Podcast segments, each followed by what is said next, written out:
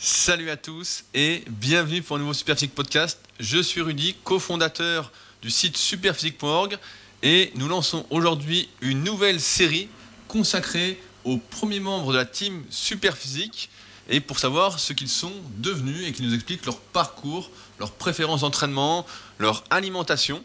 Et aujourd'hui, je suis très heureux d'accueillir pour ce premier épisode Nicolas Delporte, un cas très particulier qui, je pense, va vous faire énormément réfléchir et relativiser sur votre cas. Salut Nico.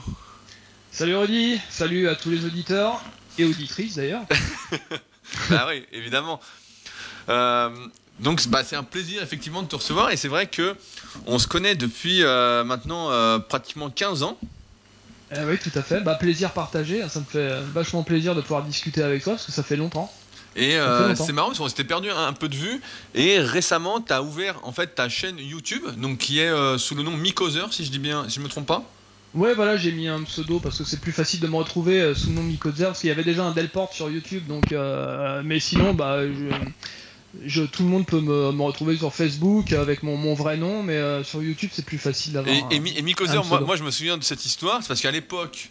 Euh, bah, beaucoup n'ont pas connu ça. C'était les, on était tous sur MSN Messenger. donc avant que Facebook Messenger existe, et on faisait des conversations pendant des heures. Donc il y avait toi, il y avait Vincent le Suisse, il y avait Yann, et des fois il y avait Quentin Pousseur de Fonte. Enfin bon, on était des fois une dizaine. Et toi qui étais euh, assez adepte de Mike Menzer, ça a vite dérivé en Mikozer en fait.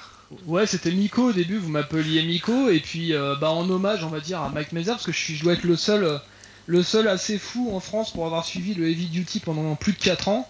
Donc en, hommage à Mike Menzer, je me suis rebaptisé Mikodzer euh, parce que parce que finalement ça correspond à une période intéressante de ma vie et euh, c'est un petit hommage à, Mike Menzer qui est, disparu en 2001.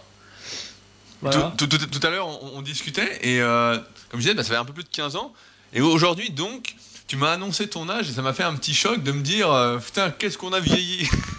Eh oui, bah oui, j'ai 42 ans aujourd'hui. Enfin, 42 ans, euh, oui, je suis né en, 1976, hein, donc euh, je, fais, je fais partie des, vieux croutons. Hein, euh, mais bon pied, bon oeil, hein, comme on dit. Et j'ai jamais, jamais arrêté la muscu. J'ai commencé à m'entraîner en, 1991, c'est-à-dire l'année où j'ai des repères temporels. C'est l'année où Mike Matarazzo il est passé professionnel. Parce ah, putain, sacré, sacré, repère. Ah, donc il a Mike Matarazzo et c'était la, la première année c'était la première année de Dorian au pouvoir ou pas encore Non? C'était encore euh, J'étais déjà, euh, j'étais déjà fan de Dorian Yates, j'étais fan de lui depuis avant qu'il soit Mister Olympia, parce que la première fois que j'ai vu son article, euh, sa façon de s'entraîner, sa façon d'être et tout ça, c'était dans un muscle et fitness, je me suis dit, bah, c'est, exactement ce que je voudrais, sans savoir évidemment tout le, le côté le côté pharmacologie, on va dire, j'avais que euh, j'avais que 17 ans, 16 16 17 ans donc euh, je me rendais pas compte de tout ça mais je voulais vraiment lui ressembler et puis bah c'est la première fois que j'ai entendu parler de Mike Menzer parce que euh, Dorian Yates bah, c'était un un adepte de l'entraînement de haute intensité et c'est pour la première fois j'ai entendu, je l'ai entendu, enfin je l'ai lu citer le nom de, Mike Menzer et puis d'Arthur Jones, hein, l'entraînement HIT. Et donc à partir de là, ben, de, fil en aiguille, je suis arrivé sur des articles de Mike Menzer, et puis c'est là que j'ai décidé de, m'entraîner en heavy duty. En, tout cas, en 1991, oui, c'est une période où j'avais le câble, hein, il n'y avait pas encore Internet évidemment, et sur la chaîne euh, TV Sport, il passait les championnats NPC, donc c'est quelque chose qui est très ah, rare aujourd'hui. Ah, c'était énorme et J'ai vu, vu euh, Mike Matarazzo passer pro euh, en devançant Flex Wheeler, donc il l'a plus jamais battu ensuite. Hein. J'ai vu le passage de Kevin Nevron aussi l'année suivante. Euh, euh, Flex Wheeler, je sais plus quand est-ce qu'il est passé pro, si c'est la même année je, sais plus. J'ai un petit peu décroché depuis. En tout cas, bah voilà, 1991, j'ai commencé à m'entraîner chez moi avec deux, deux haltères, une barre. J'avais un, banc à développer couché Decathlon que j'avais mis dans ma chambre. Et euh, je faisais n'importe quoi parce que je connaissais rien. J'avais quoi en 80, 91, j'avais 15 ans. ouais, c'est ça. Et puis en 92, j'ai eu l'occasion de, d'aller dans une salle euh, dans, une salle de rééducation, c'est-à-dire dans, la salle d'un kiné qui avait dans son sous-sol à 15 minutes de chez moi, euh, une salle, toute petite salle, mais avec des, très bonnes machines. J'ai fait mes, premières armes ici, et puis en, 93, je suis arrivé dans ma première, ma première et dernière salle, parce que c'est une salle dans laquelle je suis resté pendant 20 ans. Voilà l'historique. Et euh, qu'est-ce qui t'a poussé à te mettre à la musculation? Est-ce qu'au départ, c'est parce que tu étais trop maigre ou trop gros, comme, comme la plupart en fait? C'est que physiquement tu te plaisais pas ou il y avait autre chose qui t'a poussé à Bah, t'y je mettre pense que j'ai peut-être un, un passage à la puberté un petit peu violent pour moi parce que euh, j'ai toujours été gros. hein. Je- si tu veux, euh, je tiens ça bah, du côté de ma mère. hein. C'est c'est génétique. On est, on est beaucoup de, de gros dans la famille, enfin de, avec des problèmes de poids plus ou moins importants. Et du coup, moi, j'ai hérité euh, de ça. Donc, euh, à 4 ans. Euh, j'ai dû faire mon premier régime, hein. donc euh, faire un régime à 4 ans déjà c'est pas commun, et puis bah après ça m'a poursuivi toute ma toute ma vie, hein. Euh, ça m'a pourri ma scolarité parce que quand j'étais petit bah souvent c'était le petit boubou, euh, on me traînait plus bactère, je me rappelle à une époque on m'appelait nounours, alors ça j'aimais bien. Bah, c'est bien nounours, Euh, ouais, c'est sympa. Ouais, c'était ce que j'ai eu de plus sympa, hein, parce que sinon, habituellement, c'était pas tout à fait la même chose. Mais j'ai très mal vécu ma, ma scolarité par rapport à ça, et puis bah, ça m'a fait beaucoup souffrir. Donc, je me suis créé un monde parallèle en fait, où j'étais une sorte de super-héros, et c'est ce qui m'a amené à m'intéresser à, à Van hein, parce que mon, père était passionné d'arts martiaux. Mon père qui a la génétique contra- contraire à la mienne, c'est-à-dire que lui il est tout, sec et il a beaucoup de mal à prendre du muscle, donc et il était fan d'arts martiaux, donc j'ai été baigné dans l'univers Bruce Lee, Chuck Norris, euh, et puis euh, bah, je, suis assez vieux pour avoir vu euh, Hulk passer à la télé. Euh, la, première, Ferrigno. la première diffusion, c'est-à-dire en 78, j'avais euh, j'avais même pas 4 ans et j'étais déjà euh, fasciné par les super-héros musclés, balèzes. euh, donc ça ça m'a jamais quitté en fait. La muscu, ça a toujours été ancré en moi. Et puis bah il y a eu la période Van Damme après, euh, parce que Van Damme c'était dans les fin, fin des années 80, début des années 90, c'était euh, c'était légendaire quoi. Quand Bloodsport est sorti, faut savoir que les magnétoscopes c'était encore rare.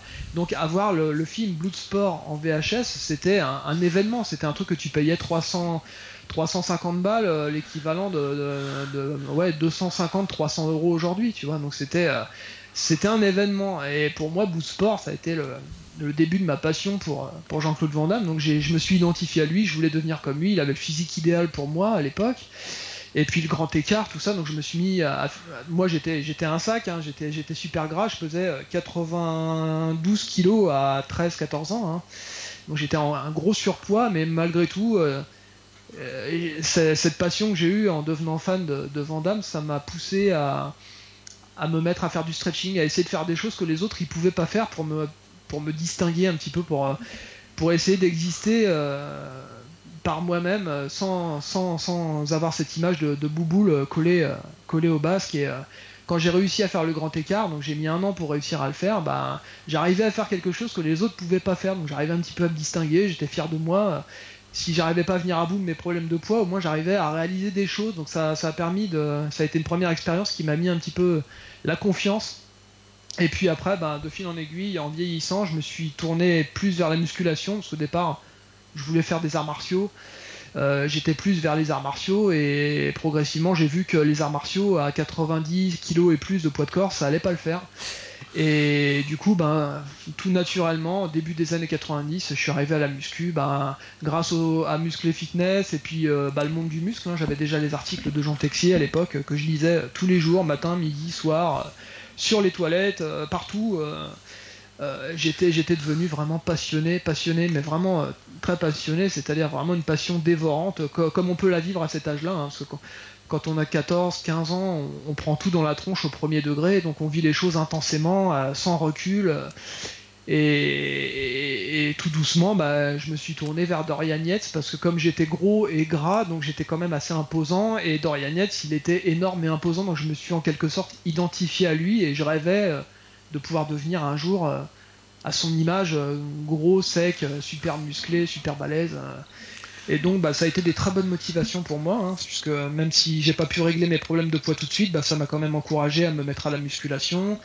Et puis euh, en suivant la méthode Menzer, euh, ça m'a poussé aussi à, à élever mon intensité d'entraînement. C'est quand je suis arrivé dans ma, dans, ma, dans ma vraie salle, on va dire en 1993, qui était une salle à l'ancienne. hein. C'est une salle qui avait ouvert en 1964, donc une salle qui est baignée dans une ambiance euh, années 70, années 80. Tu vois, je faisais du squat avec une barre qu'avait utilisé Sergio Oliva.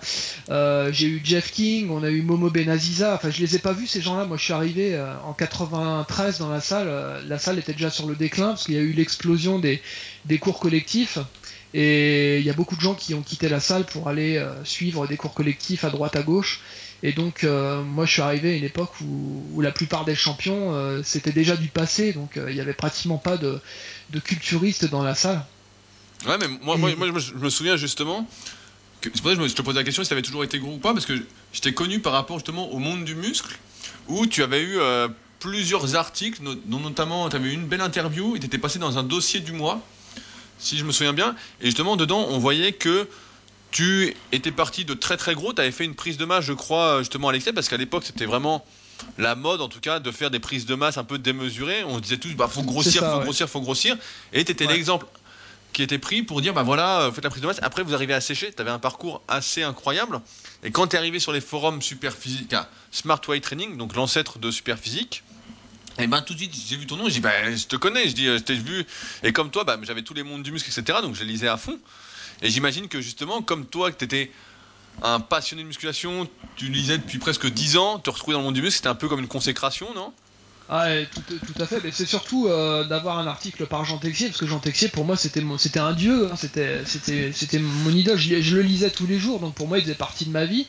Et euh, c'est quelqu'un pour qui j'avais un immense respect, même si moi je pratiquais la méthode Heavy Duty, c'était contraire à ce qu'il préconisait dans ses articles, mais malgré tout j'avais un, profond respect et je lisais, euh, comme il avait son magazine Muscle à l'époque où il donnait beaucoup d'espace à, à, ses lecteurs. Et euh, j'étais je me rappelle de, de, son magazine Muscle où il y avait des gens comme Guillaume Blin, Martial Cherrier oui oui oui mais Muscle Mag il y avait eu 20, 20 numéros ouais ah, c'était génial. C'est ces photos qu'il faisait au Gold Gym quand on lui finançait encore ses voyages au Gold Gym et qu'il pouvait se permettre d'aller photographier tous les pros euh, en salle et tout. C'était fantastique.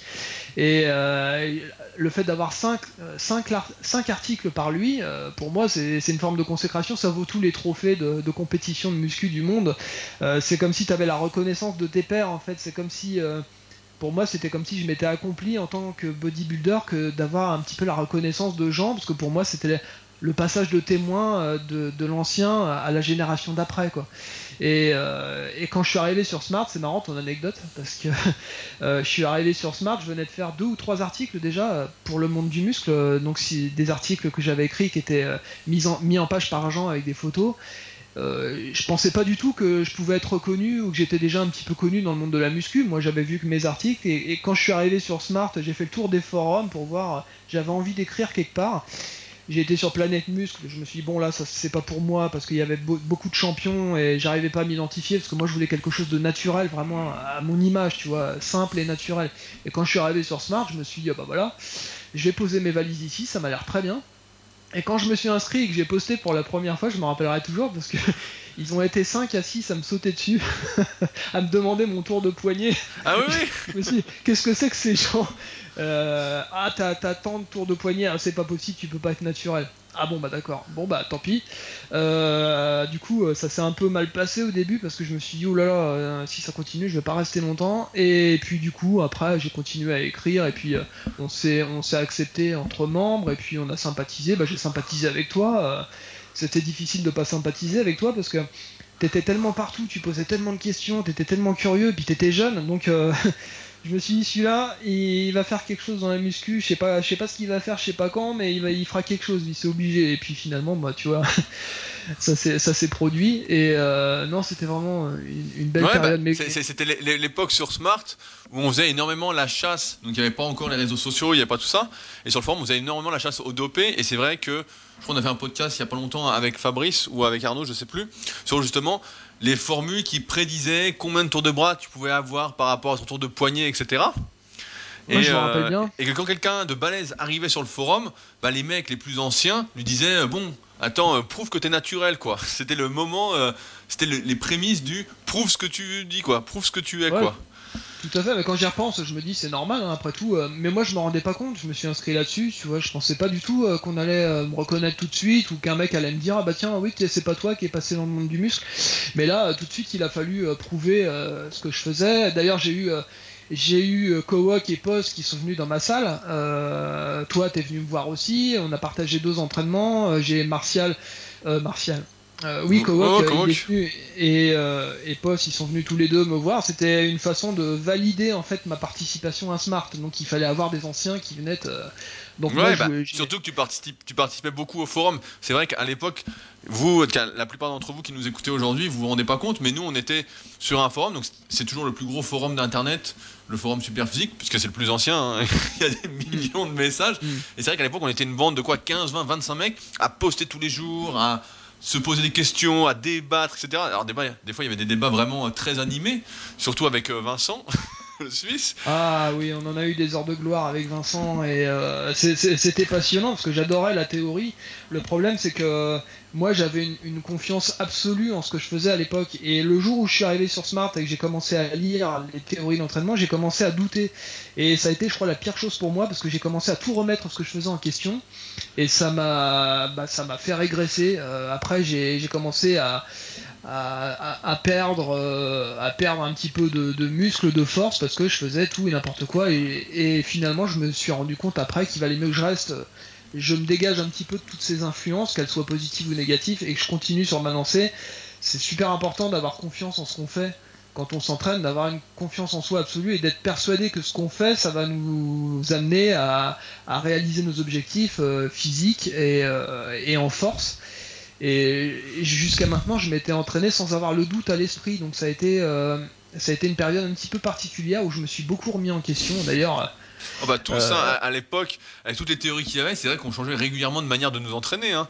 Mais ce qui, est, ce qui, est, assez drôle, c'est que toi, tu es arrivé donc sur le forum, tu avais déjà un physique incroyable, et pourtant, tu t'es fait influencer. Je pense que Vincent est, très convaincant. Il aurait dû faire homme politique plutôt que essayer de percer dans la muscu. Ah, il est, il est très convaincant. Il aurait pu être un, super gourou de secte. Et euh, mais euh, j'adorais le lire. Hein. J'étais ah pas obligé de lire ces, mais j'adorais lire la, théorie. C'est pour moi ça m'a passionné, surtout quand il parlait de, de, de, Jones, de Menzer et tout ça, parce que moi finalement je me rendais pas compte du niveau que j'avais. Euh, pour moi, j'étais loin d'être assez suffisamment musclé parce que j'étais pas dans les, j'étais pas sur les réseaux. C'était les débuts d'Internet. Euh, moi, je, je m'entraînais uniquement dans ma salle. j'étais le seul bodybuilder de ma salle, je peux dire. Il y a des mecs qui poussaient un peu, mais j'étais vraiment le seul mec qui était investi dans la musculation, donc euh, j'avais pas de point de comparaison. Donc pour moi j'étais satisfait de mon niveau, mais je me trouvais pas terrible. Et le fait est qu'il y a des gens qui m'ont dit ah bah si t'es bien. Et, je veux te dire que quand je regarde mes photos aujourd'hui, qui datent d'il y a, il y a 10 ans, 10-15 euh, ans, euh, quand je me regarde, je me dis ah ouais quand même j'étais j'étais quand même bien balèze et, je m'en rends compte seulement aujourd'hui parce que tu vois je suis pas le mec qui va coller des photos de lui au-dessus de son lit. j'ai pas je dégage aucun, ça n'a aucun intérêt pour moi. Je fais la musculation euh, pour moi, pas pour, mon image personnelle.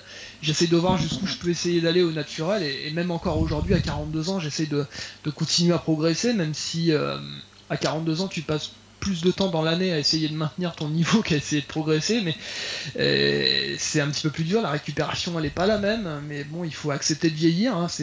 La vieillesse, c'est une réalité euh, physiologique, pardon. Et quand tu n'acceptes pas de vieillir, parce que la, vieillesse est dans la tête et tout ça, pour moi, c'est un, tissu de, conneries. Il faut, accepter les choses. Il faut, faut que ça, ça évite d'être aigri déjà. Euh, il faut avoir conscience de sa mortalité, c'est important. On n'est pas là éternellement sur Terre, donc on a, on a du temps pour réaliser des choses, mais le temps passe très vite et, euh, et il faut prendre les choses comme elles viennent, il faut pas forcer la nature et, c'est pour ça que moi j'ai toujours été naturel de par ma pratique mais aussi dans l'esprit. C'est le, naturel pour moi c'est un mode de vie, c'est pas juste euh, ça se limite pas juste à la musculation. C'est pour ça que j'ai jamais cédé à la tentation euh, d'aller plus loin parce que ça m'intéressait pas et puis Jean Texier il m'avait dit de toute façon, euh, ne fais pas de compétition, parce que lui, il avait l'expérience de la compétition, et il m'a dit ne fais pas de compète, parce qu'il savait très bien que si je commençais à en faire, j'allais être tenté, et c'est un très bon conseil qu'il m'a donné, parce que je l'ai toujours suivi d'ailleurs, parce qu'à l'époque, je me posais des questions, si j'allais continuer, ou, si j'allais enchaîner sur, de la compète. Et puis, euh, je regrette pas, parce que moi, ma passion, finalement, c'est l'entraînement, c'est le combat contre soi-même, et puis euh, de voir jusqu'où on peut aller, de se battre contre les charges, contre on se bat contre soi-même toute l'année, en fait, tous les jours, et euh, on essaye de, s'améliorer, de, prendre un petit. Le, le, gain de muscle, finalement, c'est qu'une petite satisfaction. Moi, c'est tout le processus créatif qui m'intéresse. Euh, je pense que tu seras d'accord avec moi. Oui, oui, euh, bah, tout à fait. Bah, de toute façon, je pense qu'on s'est bien trouvé, et en tout cas, à l'époque, les gens qui arrivaient sur Smart, donc encore une fois l'ancien super physique, et qui restait, qui participait, c'est qu'on avait tous un peu le même état d'esprit. C'est, je pense qu'on voulait vraiment, on avait déjà un profond rejet du dopage, de la triche. On avait du mal avec les gens malhonnêtes. Là, c'est pour ça les preuves, est-ce que t'es naturel, etc. On en a viré des mecs comme ça qui disaient qu'ils faisaient tant, qu'ils faisaient ci, ça, et les mecs prouvaient rien. Et surtout, on voulait bah, mériter nos progrès. En fait, peu importe le niveau qu'on avait, on voulait que ce soit dû qu'à nous, à nos efforts. Exactement. On, avait ce truc-là, en fait. On avait tous le, le, même truc. Alors après, effectivement, je me souviens des fois, tu t'es fait un peu embarquer dans des méthodes un peu particulières ah oui, complètement. Et j'avais une question justement par rapport à ton parcours. Donc, tu as dit que tu as commencé la musculation et que tu étais déjà gros en fait. Donc, tu fais 1m73 et tu faisais déjà 91-92 kg à, à 13-14 ans. Est-ce que euh, quand tu as commencé la musculation, tu t'es dit, bon, bah, je vais maigrir pour essayer de voir mes abdos Ou au contraire, tu t'es dit, bon, bah, je comme la mode à l'époque c'était la prise de masse, je vais plutôt me lancer dans la prise de masse. Qu'est-ce que tu as fait en fait? Bah, je vais te dire exactement. Quand j'ai commencé la muscu, je me suis inscrit donc dans la salle, euh, l'Institut Michel Deslauriers, ça s'appelait à l'époque. Euh, je venais de perdre 20 kilos. J'avais réussi à faire enfin un régime où j'avais réussi à perdre 20 kilos. J'étais tombé de 94 euh, à 74 kilos exactement. Et tout de suite après ce régime, je me suis inscrit dans, ma, dans ma première salle de musculation.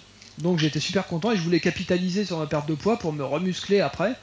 Et ça s'est pas du tout passé comme ça, puisque euh, la, première fois que j'ai commencé à m'entraîner, euh, Michel, qui était une, une personnalité dans le monde de, la culture physique, puisque ça, on appelait ça comme ça à l'époque. Hein.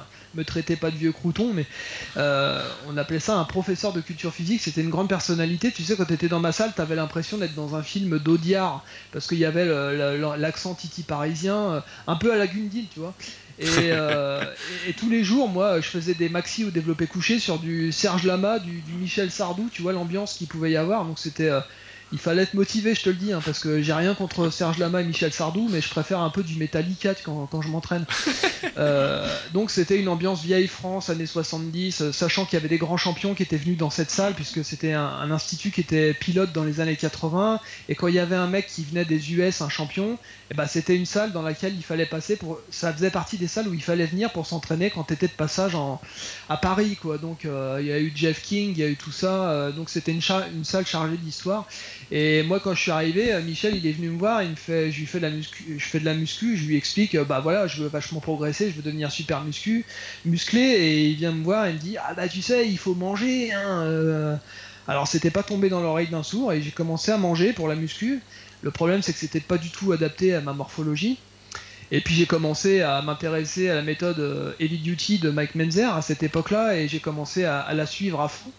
Et c'était exactement la méthode inverse qu'il aurait fallu pour, moi, c'est-à-dire euh, Menzer il préconisait au début trois entraînements par semaine de 30 minutes avec une seule série par, euh, par exercice, pas plus de deux exercices par groupe musculaire. Et donc euh, bah, en fait tu brûlais que dalle en calories et donc je mangeais là-dessus. et j'ai pris 30 kilos en un an. Donc t'es passé à plus de 100 kilos quoi en 1994, un an après, j'étais à plus de 100 kilos. Alors j'étais bah, porcinet, tu vois, j'étais bien gras. Alors moi, je me, me voyais pas comme ça. J'ai vu après sur les photos, mais moi, je me sentais massif. Alors j'avais pris de la force, évidemment. Hein. La première année, euh, peu importe ce que tu fais, de toute façon, euh, heavy duty ou autre, euh, tu progresses. Mais j'ai franchement, bon bah physiquement, c'était déjà plus ça. Et puis à partir de là, bah, je mangeais pour la perf en fait si tu veux euh, euh, je, pouvais j'étais dans une spirale où euh, pour continuer à progresser il fallait manger. Et je sentais que je devenais gras mais j'étais incapable de faire machine arrière parce que pour moi faire un régime c'était repartir en arrière perdre de la force perdre du muscle et, et psychologiquement j'en étais incapable. Donc je me suis laissé je me suis laissé grossir, on va dire. Et puis mon, corps, il demandait que ça. Hein. L'année d'après, j'étais à, 105, 106 kilos. Enfin bref, euh, entre 94 et 1997, je suis passé de 100 à 125 kilos euh, de poids de corps. 125 kilos qui ont été pesés euh, à la salle par, par Michel Deslauriers d'ailleurs. Et c'est lui qui m'a pesé sur la balance. Il m'a pesé à 125 kilos. Il m'a mesuré mon tour de cuisse à 90 cm. Et j'avais pratiquement 50 de tour de bras. Alors on va me dire ouais c'est pas naturel. Bah le problème c'est que t'as 52 bras et 52 bras quoi. Moi j'avais des gros bras mais c'était plutôt Maïté que euh, Dorian Yates tu vois. Mais c'est à, toi qu'on doit l'invention. Des fois on n'utilise plus trop ce terme mais de la porcification. Sur le forum à ah l'époque c'était le mot on disait on se porcifie. justement ah, t'étais parti donc euh, t'avais pris bah, 50 kilos Et euh, t'étais devenu mais vraiment euh, obèse, quoi, en fait. Est-ce que tu te rendais compte, toi, à l'époque, là, à 125 kilos, que t'étais obèse? Oui, oui, mais euh, j'étais incapable de faire machine arrière parce que psychologiquement, euh, j'étais pas bien dans ma peau. Et quand t'es pas bien dans, ta peau, bah qu'est-ce que tu fais? Bah tu, bouffes parce que quand tu bouffes, eh ben tu te sens bien à l'espace d'un instant. euh, ça te ça te fait du bien. C'est comme une drogue, hein, la bouffe. Hein. Finalement, j'ai jamais touché au produit, mais ça m'a pas empêché de faire des excès, tu vois, au niveau alimentaire. Je mangeais pour apaiser mes esprits parce que j'étais très mal dans ma peau, très mal dans mon corps, et, et, du coup la méthode Menzer, bah, je, pro- un coup je progressais, un coup je régressais, un coup je progressais, et pourtant je l'ai suivi scrupuleusement à la lettre. Mais le problème c'est que sa méthode, elle, était euh, dès le départ, c'était c'était du pipeau parce que il te disait, ben quand tu progresses plus, ça veut dire que t'es surentraîné. Alors tu, quand tu t'entraînes deux fois 20 minutes par semaine et, que tu progresses plus, euh, ça veut dire que tu es surentraîné. Donc qu'est-ce que tu fais quand tu t'entraînes deux fois par semaine et que tu fais 4 séries en tout par séance, 4 séries de, travail? Et ben t'en fais plus que 3 et tu passes à un entraînement tous les 5-6 jours. Donc j'étais arrivé en 97, je ne faisais euh, chaque muscle, j'ai travaillé une fois tous les 15 jours. C'était un truc hallucinant et, euh, et je régressais en force à grande vitesse, je perdais du volume, je prenais du gras, enfin je faisais exactement l'inverse de ce qu'il faut faire. Et, et du coup, bah, je, je compensais par l'alimentation parce que je croyais que j'étais pas fait pour ce sport. Euh, je me suis dit, bah, je vais arrêter la muscu puisque c'est comme ça. Si je peux, si je suis un, comme on appelle ça aujourd'hui, les, les hard gainers, tu vois. Ouais, ouais. Je, connais, je connaissais pas le terme, mais euh, je me considérais comme un, comme quelqu'un qui était pas fait pour ce sport et que et je mettais la muscul je rendais la musculation responsable de ma prise de poids, si tu veux. Donc euh, je me suis dit, euh, bah, je, en 97, j'étais tellement déprimé parce que je- mon poids de corps il s'envolait. Alors j'étais, j'étais fort, hein, euh, mais pas très très fort Euh, par rapport à mon poids. J'étais pas super fort. Surtout par rapport à ce qu'on peut voir sur Superphysique en, en performance moyenne, c'était pas fantastique. Hein. Bah, Donc, je, la me- mé- je me souviens que t'as jamais été le plus fort d'entre nous, mais t'avais quand même de bonnes performances. Au meilleur, tu te rappelles de tes meilleures performances? Oui, je me, euh, je me rappelle que euh, au squat, alors je suis monté au squat en demi-squat, hein, attention, je suis monté à 245 kg, ça, a été ma, meilleure performance, mais réalisée dans, de mauvaises conditions. C'était un samedi matin, il y avait personne pour me pour spotter et euh, j'avais pas de ceinture. euh, il y avait un cours collectif à côté, donc tu vois, j'étais vraiment fou à l'époque. J'avais chargé la barre, il y avait que des poids de 10 dans la salle. La barre était chargée, mais à ras la tronche. J'avais même pas la place pour mettre le truc de serrage au bout. Et j'étais tout seul et j'ai quand même fait ce maxi à 245 donc euh, fallait quand j'étais quand même bien ouais je travaillais quand même pas mal de la toiture à l'époque parce que euh, il, il fallait quand même être un peu fou pour réaliser des choses comme ça c'était c'était pas raisonnable. Euh, imagine euh, j'étais coincé sous la barre et tout euh, ça aurait été une Bah, je catastrophe. je je me souviens en plus dans ta salle, parce que c'était- même pas des barres olympiques, je crois. Et les disques, c'était des disques bleus là, des disques de Tout 10. à fait, euh, des, des poids de 10 kilos. Il y, a, il y a eu des poids de 20 après, quand ça a changé de propriétaire et que c'est devenu le, le club Sensation. Ils ont acheté des poids de 20, mais moi j'ai connu euh, la, la plus, la majeure partie de ma vie, j'ai travaillé qu'avec des poids de, des poids de 10. euh, Des, j'ai pas connu les barres olympiques. euh, j'avais du mat. Et pourtant, ça m'a pas empêché, tu vois, de m'entraîner, de progresser. Euh, moi, tu me donnes une barre et deux haltères, je m'entraîne. Hein. Y a, y a pas j'ai pas besoin de bling bling, euh, de super machines convergentes et de machin. Euh, le problème, c'est que bah voilà, euh, bah, quand tu quand tu peux pas travailler avec du bon matériel, bah, ça crée, ça contribue à créer des déséquilibres physiques. Bon, moi, j'ai toujours eu des problèmes au niveau des pectoraux, ça a toujours été mon point Bah, faible. ouais, je me, je me souviens que t'étais pas très fort au pec. Je, me souviens, je crois que ton maxi, t'avais déjà fait 130. Je sais même pas si t'as déjà passé 140 au coucher. Non, j'ai jamais passé 140, j'ai fait 130 euh, à, à la force des fesses, hein, on va dire ça. Euh, c'était une barre euh, qui était très très allait allait passer, mais euh, ça, ça- je suis pas sûr que ça aurait été validé en compétition. Je Mais pense pas. pa- par contre, t'étais Euh. hyper fort, moi je sur, sur les tirages. Les biceps, le dos là, le rowing là, t'étais hyper fort. C'est ça. Ouais, j'étais mauvais en mauvais en poussée et, et bon, relativement bon au tirage, en toute proportion gardée. T'avais fait quoi? Et- fait, Tu faisais des séries à 140 ou un truc du style au rowing Ouais, j'étais monté jusqu'à 150. J'avais essayé deux fois, quelques, euh, j'avais essayé avec 170, mais le mouvement, euh, tu peux, c'est tellement facile de tricher avec le rowing heads. euh, moi, quand je faisais le mouvement, je m'en rendais même pas compte. J'ai fait deux fois 90 au curl à la barre, mais euh, c'était du dancing curl, là, tu sais, c'était, Ouais, euh, ouais. c'était, euh, c'était une, une espèce de vieille danse. Alors, j'ai passé euh, 11 fois 70 au curl, ce qui était apparemment une belle performance, mais j'étais tellement devenu explosif à cette époque-là. Les, c'était devenu du, power building, hein, comme on appelle. Mais ça, c'était longtemps après. Hein. Avant ça, j'ai eu toute ma période on va revenir en fait en, 1997 puisque c'est l'année où j'ai atteint 125 kilos, j'étais complètement déprimé et, donc j'avais décidé d'arrêter euh, l'entraînement, d'arrêter la méthode euh, Menzer et tout ça parce que j'y croyais plus. Euh, de toute façon, je me suis dit ça marche pas, c'est de la merde pour être poli. Et, j'ai eu le déclic cette année-là. J'ai eu cette chance-là. Un jour, bah voilà, j'avais été au, salon du, du body fitness à une époque où c'était encore intéressant d'ailleurs. Bah oui, euh, justement, on y allait et on voyait que des pros, quoi. Il y avait quelques pros qui étaient là et c'était eux les stars, c'était vraiment les athlètes de haut niveau qui étaient les stars et c'était pas monsieur et madame tout le monde, quoi. Ah bah il n'y avait pas de youtubeurs, hein, ça c'est sûr. Hein. Il y avait que des gens intéressants. Donc euh, il y avait vraiment des gens qui avaient éprouvé, qui, qui, qui avaient éprouvé leur niveau sur des scènes de compétition. Euh, il y avait du gros niveau, des, des, mecs balèzes. Euh, moi j'ai vraiment, j'ai commencé à aller là-bas. c'était au salon du Bourget au début et j'y suis allé la première année, c'était en 94.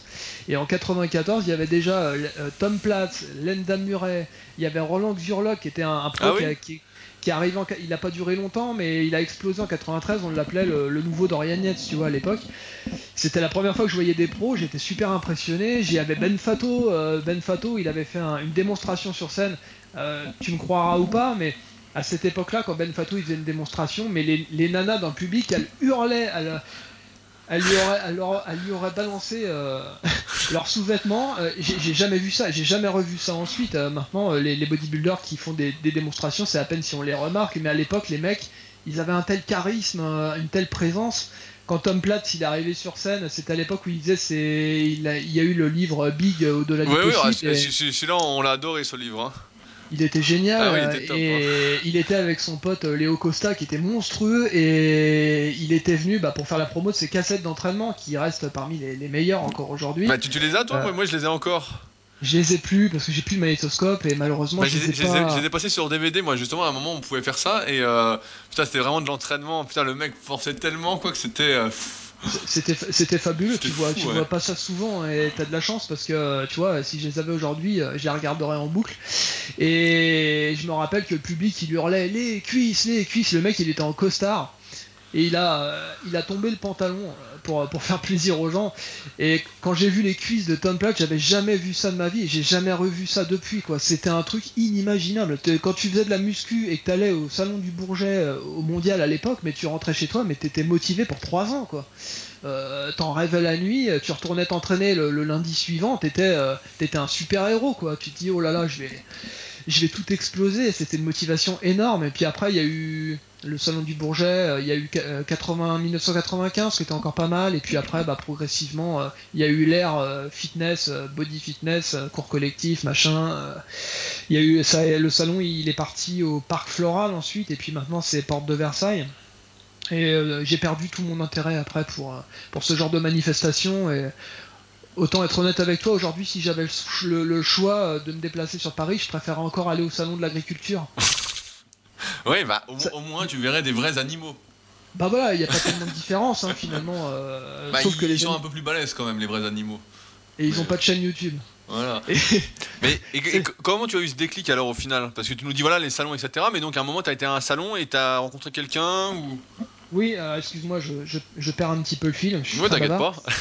et donc, euh, on m'a pris en photo à côté d'une Miss Fitness. ça, je l'ai montré cette photo hein, sur, sur mon YouTube. Et la photo, bah, elle a été développée un peu plus tard parce que à l'époque, il fallait emmener ton appareil photo pour faire développer les photos. C'est la préhistoire. Hein c'est comme ça, il n'y avait pas de numérique.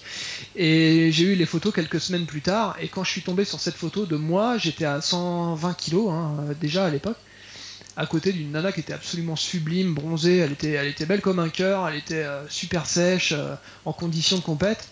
Et là, j'ai eu vraiment le déclic parce que je me suis vu tel que j'étais, quoi. Et je m'en rendais vraiment pas compte. Et là, ça a été, pour moi, c'est, été le déclic tel pour dire soit je maigris. Euh, soit c'est la mort, quoi, parce que je, je, pouvais pas supporter de vivre dans, dans telles conditions. Donc voilà, c'était c'était quand j'ai démarré ce régime, c'était vraiment le régime de la dernière chance. Si je pense, je, si j'avais pas réussi, si j'avais pas eu ce déclic, je sais pas du tout ce que je serais devenu. Est-ce que je serais encore de ce monde aujourd'hui euh, Est-ce que peut-être que j'aurais continué à prendre du poids, je serais monté à 130, 140, je serais peut-être mort d'une crise cardiaque ou je ne sais quoi. Enfin bref, il y a quelque chose qui m'a qui m'a ramené en fait euh, parmi les vivants en me disant euh, non, la vie c'est pas ça. Il faut que tu te prennes en main, il faut que tu te un, tu te mettes un bon coup de pied là où je pense et et du jour au lendemain, je me suis lancé dans un régime à corps perdu en me disant je vais essayer une semaine, on verra bien si ça marche. Et puis la première semaine, j'ai perdu du poids. Je me suis dit, bon, bah, on va essayer une deuxième semaine, on va voir si je tiens le coup. Et puis ça a marché. Et puis je me suis rendu compte qu'en m'éloignant de la muscu, et eh ben, ça m'aidait à, perdre du poids plus vite parce que je me suis complètement déconnecté de la performance et de l'entraînement. Et du coup, je, je mangeais plus pour la perf. Et ça m'a énormément aidé de ne, plus, de ne pratiquement plus faire de muscu. Ça m'a beaucoup aidé. Tu, à... tu faisais plus du tout de sport alors? Tu faisais, tu faisais que le régime pour maigrir? Ah ouais, j'ai arrêté carrément la salle pendant une longue période. Je sais plus exactement combien de mois j'ai arrêté. Euh, je crois que j'ai perdu 30. Je me suis laissé perdre 30 kilos en fait avant de, avant de retourner dans une salle de sport. Et je ne supportais plus en fait l'idée de, pousser de la fonte. Pour moi, c'était associé à une prise de poids, donc j'ai décidé de, tout stopper, de me consacrer à 100% à mon régime. Et ça a bien marché, tu vois. La première année, j'ai perdu 30 kilos. Je suis passé de 54 euh, en pantalon à 40, 46, 48, je sais plus. Enfin, je pouvais m'habiller normalement parce que euh, c'était la première fois que je pouvais m'habiller normalement. Donc c'était déjà une étape. Et à partir de là, je me suis dit, bon, je vais retourner m'entraîner, mais je vais pas faire de muscu et je vais m'inscrire, mais je vais faire que du cardio pour m'aider à perdre euh, les kilos qui me restent. Et c'est à partir de là que je me suis reconditionné en fait parce que j'étais tellement déconditionné à cause de la méthode Menzer où j'en étais arrivé au stade où monter un escalier ça m'essoufflait, tu vois. Euh, bah la méthode tu fais plus de sport. je, me, rappelle de Fabrice qui avait posté une fois la méthode Heavy Duty, c'est du déconditionnement et j'étais tout à fait d'accord avec lui parce que en fait moins t'en fais, moins t'as envie d'en faire et moins tu peux en faire. Et ton système nerveux, à chaque fois que tu, tu, tu t'entraînes avec la méthode Heavy Duty, c'est comme si tu reprenais la muscu pour la première fois, tu vois. T'as l'impression que les barres sont lourdes, ça monte, mais t'as l'impression que tu subis la charge. Donc euh, c'était extrêmement éprouvant euh, psychologiquement euh, cette méthode. ça a été une grosse perte de temps, mais bon, ce qui est fait est fait. Hein, je vais pas revenir en arrière. Et donc j'ai commencé à, faire du cardio la deuxième année de mon régime, mais beaucoup, hein, genre, euh, je me suis dit, j'avais une terrible envie de, vivre et, de, faire ce que j'avais jamais fait avant, c'est-à-dire pousser mon corps. Et du coup j'ai commencé à m'entraîner une demi-heure, 40 euh, minutes, après j'ai tenu une heure, et puis progressivement je faisais tous les appareils cardio de la salle et je faisais 3 heures par soir. Et c'est là que j'ai commencé à, me conditionner, si tu veux, pour ce qui, ce qui allait m'attendre après. Euh, en faisant 3 heures de cardio quotidiennement. Alors j'ai fait des cours collectifs, des cours d'abdos fessiers, j'ai fait euh, du, vélo, du rameur, tout, tout, tout, euh, du tapis de course. ce qui fait que bah, l'année suivante, je suis tombé à 75 kg, donc j'avais perdu 50 kg. Et j'avais perdu tous mes muscles aussi. Au retour casse départ pratiquement. Pratiquement, la première fois que j'ai voulu refaire un développé incliné, j'ai pris deux haltères de 12 kg, tu vois. Et ça me paraissait lourd. Et bon, j'étais pas fort au pec, mais quand même. et, un jour, bah, je, suis arrivé à 75, tu vois, et puis je me suis dit, euh, tu vois, j'ai essayé de quitter la muscu, mais la muscu, elle, elle m'a jamais quitté. Dans le sens où il y a une petite lumière en moi qui m'a dit, tiens, bah, et pourquoi tu te remettrais pas à la muscu maintenant que tu as, gagné confiance en toi, tu as prouvé euh, que tu étais capable de perdre du poids, maintenant tu peux aussi prouver que tu es capable de reprendre du muscle euh, sans engraisser. Et puis je me suis remis à la muscu, mais complètement différemment. C'est-à-dire que j'avais une telle endurance acquise par le cardio, si tu veux, que je pouvais supporter euh, une quantité d'entraînement euh, assez impressionnante. C'est-à-dire que j'ai commencé à m'entraîner euh, une heure par jour, et puis j'ai vu que je pouvais supporter deux heures d'entraînement par jour. Et puis progressivement, je suis monté jusqu'à trois heures d'entraînement par jour. Euh, ce qui est pour beaucoup ça paraîtra énorme, mais moi j'avais un tel besoin de, faire des choses que je m'étais jamais autorisé à faire avant bah, à cause de, de, mauvaises méthodes d'entraînement. J'étais, un frustré de l'entraînement et j'avais tellement envie de, faire tout ce que j'ai pas pu faire que je me suis lancé à corps perdu dans la muscu euh, sans réfléchir et ça a été un plaisir immense euh, de, pouvoir repousser, de reprendre progressivement de la force, du muscle et puis de, de voir que mon, que mon, corps y répondait surtout. Hein. Est-ce que tu as complètement changé ta façon donc de t'entraîner au lieu de faire une série de 4 exercices? Là, tu faisais de multiples séries, mais moi, je, me souviens, si je dis pas de conneries, que tu as quand même gardé un truc de la méthode Menzer, c'est que tu poussais chaque série jusqu'à l'échec. C'est ça, c'est ça pour moi. Enfin, c'est une vue très personnelle, mais moi je suis incapable d'arrêter une série avant d'arriver à l'échec. C'est-à-dire, euh, je, je peux pas. Euh, je, vais faire une analogie. Euh, quand tu fais pas, tu fais pas l'amour à ta femme uniquement pour procréer. tu fais aussi l'amour à ta femme par plaisir. Donc moi je faisais pour, pour dire ouais je faisais l'amour avec mes poids tu vois donc euh, je voulais euh, c'était un plaisir énorme de pouvoir pousser mes séries le plus loin possible et euh, et de, faire d'essayer de, soulever le plus lourd possible avec la plus haute intensité possible. Je faisais pas énormément de séries hein, parce que finalement quand tu essaies de pousser lourd et intense, tu peux pas en faire énormément, mais je faisais beaucoup d'exercices avec des temps de repos confortables. Euh, donc les séances, ah bah, elles s'étendaient, ça durait, euh, ça durait 3 heures. Hein. Je me rappelle, je faisais les, chaque muscle 3 fois par semaine. Donc euh, lundi c'était pec, dos, épaules, triceps, et le mardi c'était jambes, biceps, abdominaux. Et ensuite le mercredi rebelote, le jeudi rebelote. Et donc je faisais 3 fois tous les muscles en lourd chaque semaine. Et le dimanche c'était repos alors? Bah le dimanche ma salle n'était pas ouverte donc je pouvais pas m'entraîner.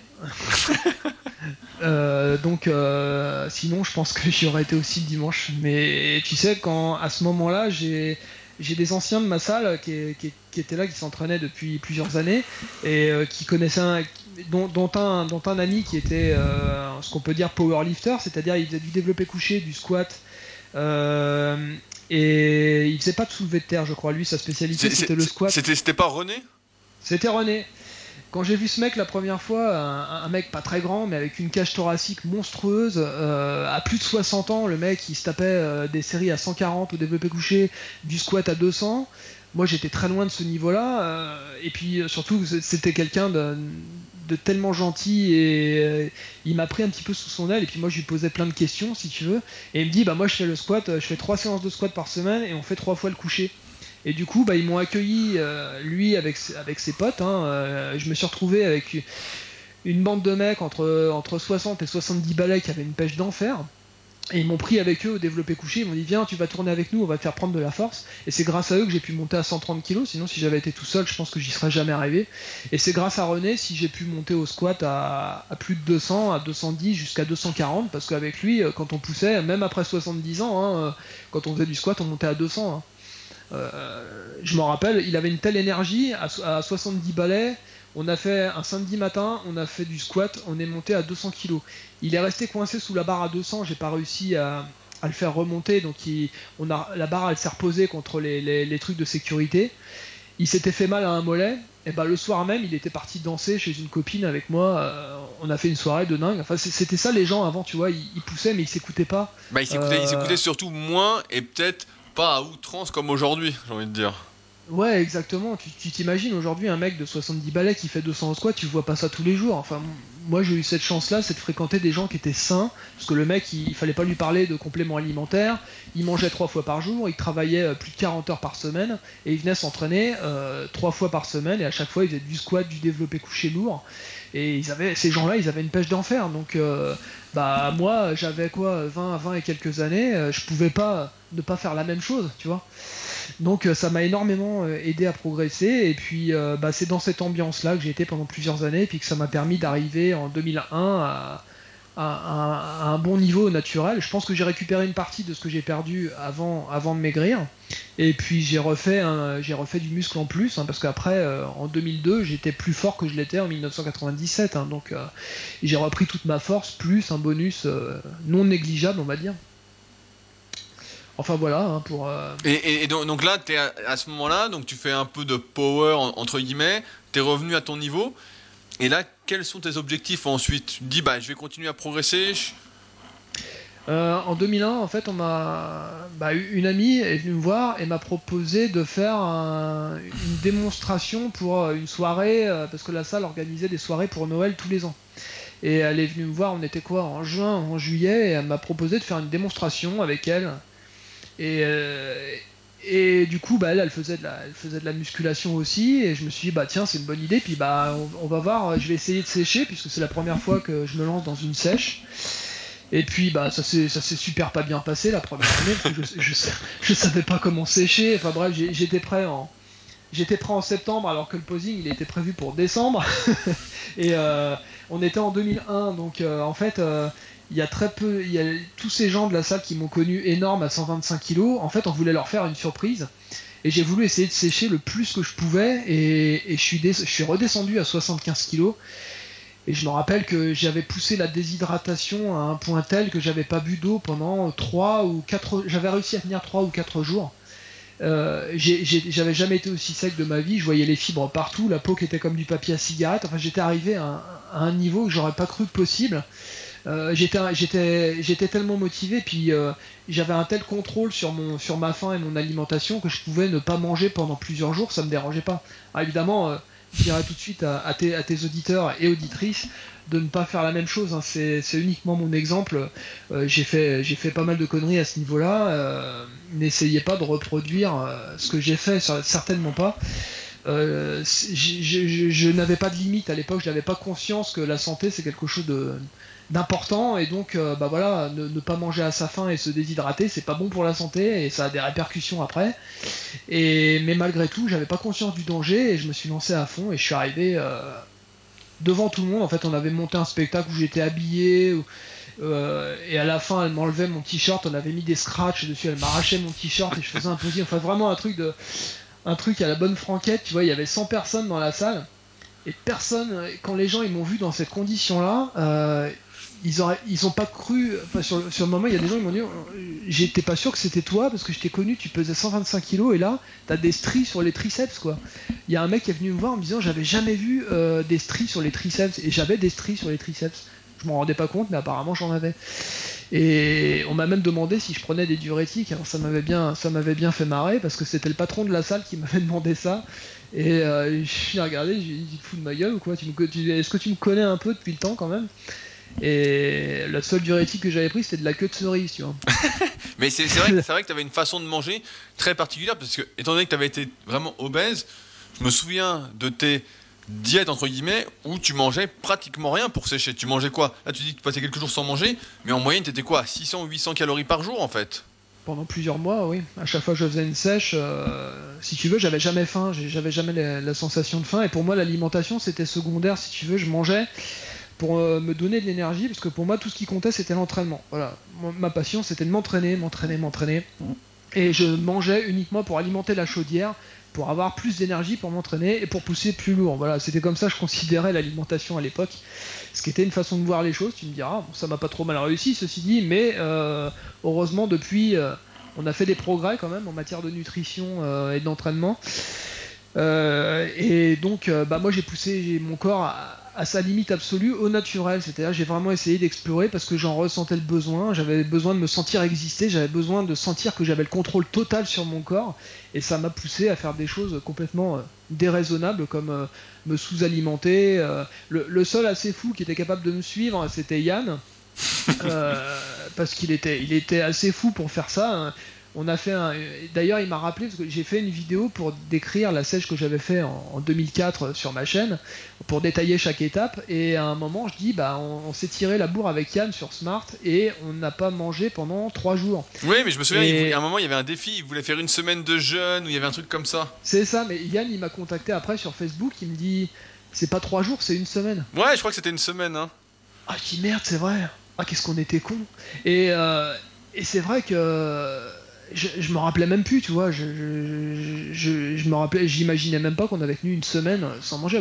Lui, il était fou, t'imagines, avec son métabolisme, euh, il était complètement fou aussi. Enfin bref, et je crois de toute façon, faut pas être tout à fait normal pour faire de la muscu, parce que quand tu veux pousser ton corps à, ses limites absolues, t'es obligé quand même de faire des choses déraisonnables dans la limite du naturel, on va dire. Hein. Pousser ton corps à l'entraînement, à la diète pour réussir à atteindre un niveau ben, que les autres n'ont pas pu atteindre. Donc ça se fait pas tout seul. Hein. Moi, je, je, peux, je peux pas dire que je peux dire au jour d'aujourd'hui que je pourrais pas faire plus aujourd'hui si je devais euh, revenir au même âge et me réentraîner. Je pourrais pas en faire plus. J'ai vraiment 3 heures d'entraînement par jour, 6 jours sur 7 avec des poids très lourds. C'était vraiment, euh, c'était vraiment extrême. Surtout qu'il n'y avait pas les produits pour récupérer. Donc il y a des jours où j'étais fatigué, des jours où j'étais épuisé, mais j'y allais quand même. Et, euh, et ça passait, hein, ça passait. Donc tu vois, euh, et puis bah je progressais régulièrement. euh, je mangeais, des fois je mangeais un peu plus, alors je reprenais un peu de muscle. Quand je jugeais que j'étais trop gras, je mangeais un peu moins, donc je perdais.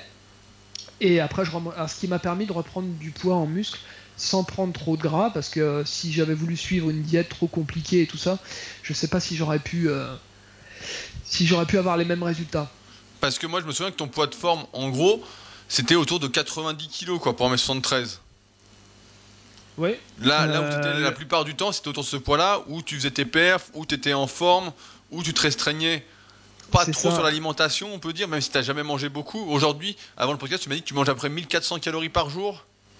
Ouais, c'est ça. Je vais, je vais t'expliquer la, la démarche. C'est que euh, après mon posing en 2001, qui a eu beaucoup de succès parce que les gens ils ont adoré, j'ai j'ai les photos qui ont été faites, je les, je les ai envoyées au Monde du Muscle, au magazine Le Monde du Muscle, en disant bah ça serait bien si je pouvais passer dans le courrier des lecteurs. Tu sais, il y avait comment elle Ouais, ouais, on, on pouvait en- envoyer, envoyer ces questions à Jean Texier. Et euh, des fois, il sélectionnait des lecteurs pour leur répondre, effectivement, ouais. J'ai même pas écrit à Jean Texier, j'aurais jamais osé euh, lui écrire T'as directement. écrit à je qui pense- alors? Josette. Ah, Josette, la euh, news de Floride. les news de Floride, voilà. ah putain, euh, ouais, ouais, ça c'était quelque chose. Hein. Elle aurait pu me donner des conseils pour mes pecs, hein, parce que c'est grâce à elle que Greg Titus il a obtenu ses pectoraux. Ah putain, belle anecdote. Hein. Ah, on voit que- ah, t'as la Ouais. mémoire. Toi aussi, tu fais partie des news de Floride, de la sacrée euh, team NDF, quoi. J'ai- Ouais, j'ai j'ai pas mal de. J'ai j'ai une bonne Ah, mémoire je me à ce souvenais niveau-là. plus, putain, c'était c'était beau.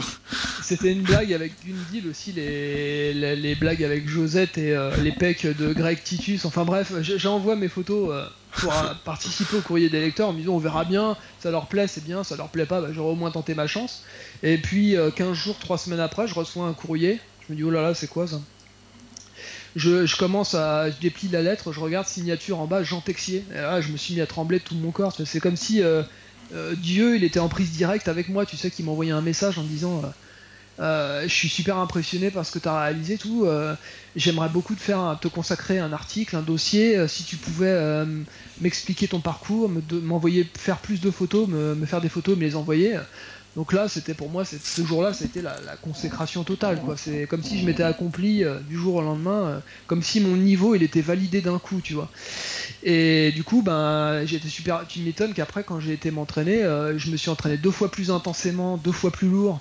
Et le, but, c'était de préparer des photos pour lui envoyer. Donc à cette époque-là, j'ai commencé vraiment à devenir très très fort et à prendre du volume. Je me rendais pas compte, si tu veux, mais euh, j'ai commencé à prendre du tour de bras. Je suis monté jusqu'à plus de 45 de bras, donc 46 à chaud.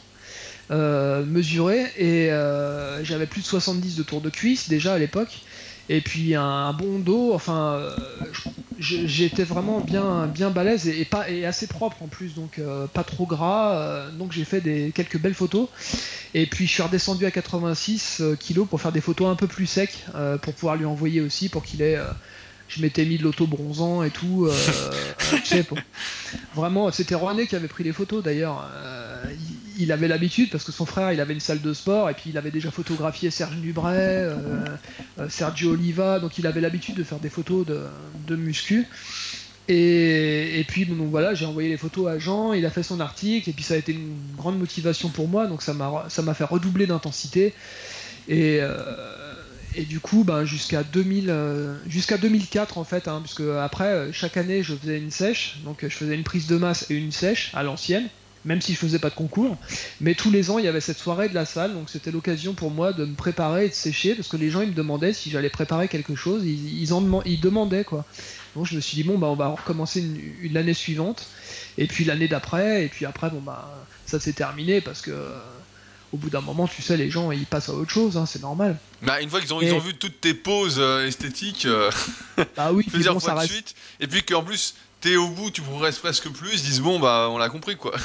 En plus, euh, je faisais des sèches en urgence, tu sais, d'un seul coup, euh, je m'apercevais qu'il restait plus que 3 semaines avant la soirée, et je me mettais à perdre 10 kilos en 3 semaines, tu vois, le truc de fou, euh, je descendais à 600 calories, alors je perdais.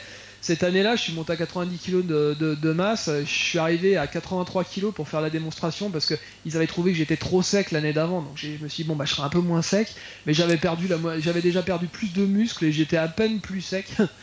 Donc euh, je, je faisais vraiment n'importe quoi, mais je j'avais pas conscience euh, du danger euh, ni quoi que ce soit. Pour moi, c'était j'ai- je me sentais immortel si tu veux. J'étais jeune, en pleine possession de mes moyens et, euh, je pouvais sauter par-dessus les montagnes, je, je, voyais pas de limite à, mon potentiel, quoi. Je pensais que j'allais continuer à progresser comme ça indéfiniment, et puis, euh, et puis bah, les sèches, justement, bah, c'est ça qui m'a, qui m'a freiné. Hein. Euh, donc là, on va aborder un autre chapitre, c'est euh, l'excès de bonnes choses peut tuer, quoi, hein, parce que bah, j'ai séché en 2002, une fois, j'ai séché en 2003, trois fois, deux fois, et puis en 2004, il y a eu ce concours qui a été organisé par le forum Power Attitude. Ah, t'avais fait la PA classique? C'était Nico qui avait, euh, qui avait lancé la PA classique et c'est pour ça que j'avais séché en 2004. Et c'est là que j'ai fait ma plus belle sèche euh, pour préparer le concours. À l'époque, j'étais dans la catégorie à, TDHG, si tu te rappelles bien. Ah oui, oh putain, Steph, ouais, qui, euh, qui a mal fini, justement. Paix, à son âme, hein. il y a prescription depuis quand même. C'était quelqu'un qu'on avec qui on n'avait pas forcément été très, très tendre. Ouais, ouais, ah bah, on n'était pas tendre, lui non plus, il n'était pas tendre avec nous hein, à l'époque. Bah, euh. on, te rappelles, bah, on n'était pas des gens bien. Hein. Moi, j'étais une belle petite ordure à l'époque. Je descendais, on descendait sur Planète Muscle pour aller, pour aller faire la chasse au, au dopé. On trollait comme des, comme des malades. Et euh, c'était quand même, c'était quand même bon enfant, mais bon. Euh... Ah, TDG, il exagérait. Lui, il était vraiment. Ouais, ouais, bah, malheureusement, c'est le côté bodybuilding maladif, c'est-à-dire quand tu pratiques plus pour le plaisir, mais que ça devient vraiment quelque chose qui. ça devient un délire obsessionnel, quoi. Euh, faut éviter quand même de tomber dans certains excès, et malheureusement, il l'a très chèrement payé, euh, peut-être beaucoup trop. Le prix à payer était beaucoup trop fort. Et donc, euh, bah, je me suis retrouvé deuxième derrière lui, en fait, parce que, bon, bah euh, à l'époque, moi, je, tu sais, quand je mettais des photos sur Smart, je mettais des photos de la tête aux pieds. Hein. oui, oui, tu mettais des photos en entier, oui. Voilà, je voulais qu'on voit le mec en entier parce que tu voyais tellement de photos de mecs qui se coupaient à la hauteur des épaules et qui montraient pas leurs jambes. Comme ça, les mecs, on aurait dit qu'ils pesaient 100 kilos, tu vois, et tu les voyais, euh, les mecs, ils ressemblaient plus à rien. Donc moi, j'aimais pas ça. Donc quand j'envoyais des photos, je faisais en sorte qu'on me voit de haut en bas pour se rendre compte du volume musculaire général, ce qui était quand même logique. Et j'avais envoyé des photos de tête aux pieds, mais euh, si je me rappelle bien, TDSG, il avait pas joué le jeu, mais bon, il avait gagné quand même. Ah bah, lui, lui, c'était le pro des photos gros plans. Hein. Je me souviens, il faisait des gros plans sur les épaules, c'était toujours des photos en plus. En plus, il avait. Lui, l'autobronzant, il a pas besoin, il faisait des UV, il était archi bronzé. Euh, putain, il était vraiment impeccable, quoi. Hein. Ouais, mais enfin, j'étais pas trop content parce qu'il avait posé des, photos de lui d'un peu trop près, il montrait pas tout, tout, son, tout son corps, et puis bon, bah, à part les pecs, il avait, de bons pecs. Pour le reste, bon, je lui mettais quand même la misère, hein, le pauvre vieux. Mais bon, euh, comme il faisait partie du forum, et puis. Euh, et puis bah voilà, il y avait un peu de chauvinisme, mais c'est pas grave, ça m'a permis de me surpasser euh, pour réussir à, arriver à mon meilleur niveau. Ça a fait quelques belles photos, et puis ça m'a permis de refaire un article pour Jean Texier par la suite. Et puis bah, c'est à cette époque-là que les tendinites sont arrivées à, répétition, quoi. Donc là, ça a été le début de la fin pour moi. Euh, le, vrai début de la fin, quoi. En fin de sèche, en 2004, je commençais déjà à avoir mal au coude. Et puis euh, après, quand la sèche a été finie, j'ai voulu reprendre un petit peu, ça s'est étendu, épaules, coude, genoux, bas du dos, euh, à un point tel que je pouvais plus faire un seul développé couché, un seul dips. Euh, ça, a été, euh, ça a été une très mauvaise période dans ma vie, euh, à un point tel que la musculation, ça devenait un, dégoût pour moi, parce que c'était une souffrance permanente. Et je commençais à projeter justement d'arrêter, encore une fois.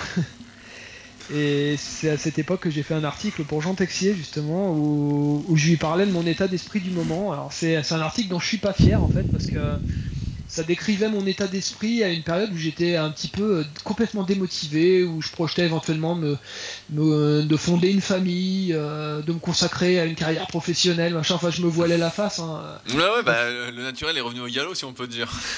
Donc euh, j'ai fait cet article où j'étais vraiment déprimé pour Jean, il l'a publié et puis bon bah qu'est-ce que tu veux, c'est un article c'est quelque chose de figé dans le temps, hein. la pensée elle, elle continue à évoluer après donc j'ai guéri mes tendinites euh, petit à petit, je suis revenu, j'ai recommencé à pousser, mais après ça n'a plus jamais été pareil. J'ai jamais réussi à, retrouver mon niveau de, de 2002 parce que euh, j'avais un, travail assez physique à l'époque, euh, je m'investissais beaucoup et puis j'avais plus l'énergie pour me dépenser à la salle, même si je m'entraînais encore beaucoup, mais le, le, corps il suivait pas. Hein.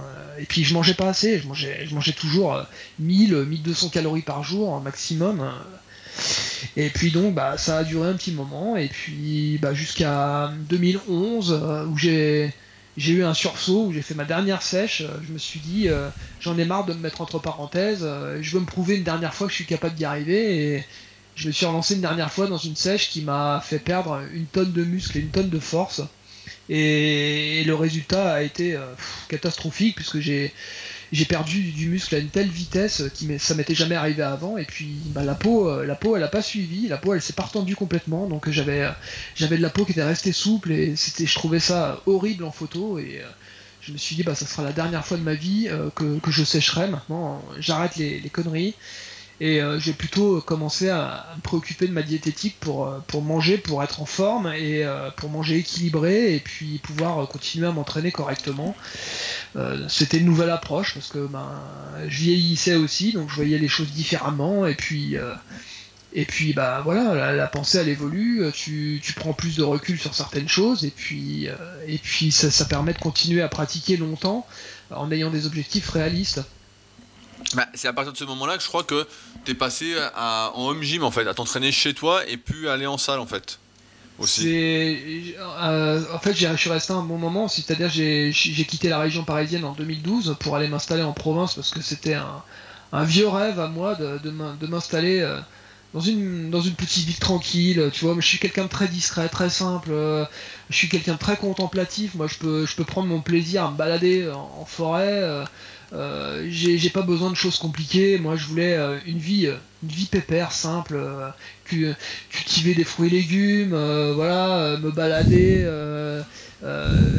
vraiment vraiment quelque chose de super simple et puis donc j'ai eu cette opportunité puis du coup ben en déménageant, j'ai retrouvé une petite salle, mais vraiment une toute petite salle, une salle de remise en forme où il y avait juste un banc à coucher, euh, deux chandelles avec une barre pour faire du squat et puis une barre de traction euh, collée à un espalier.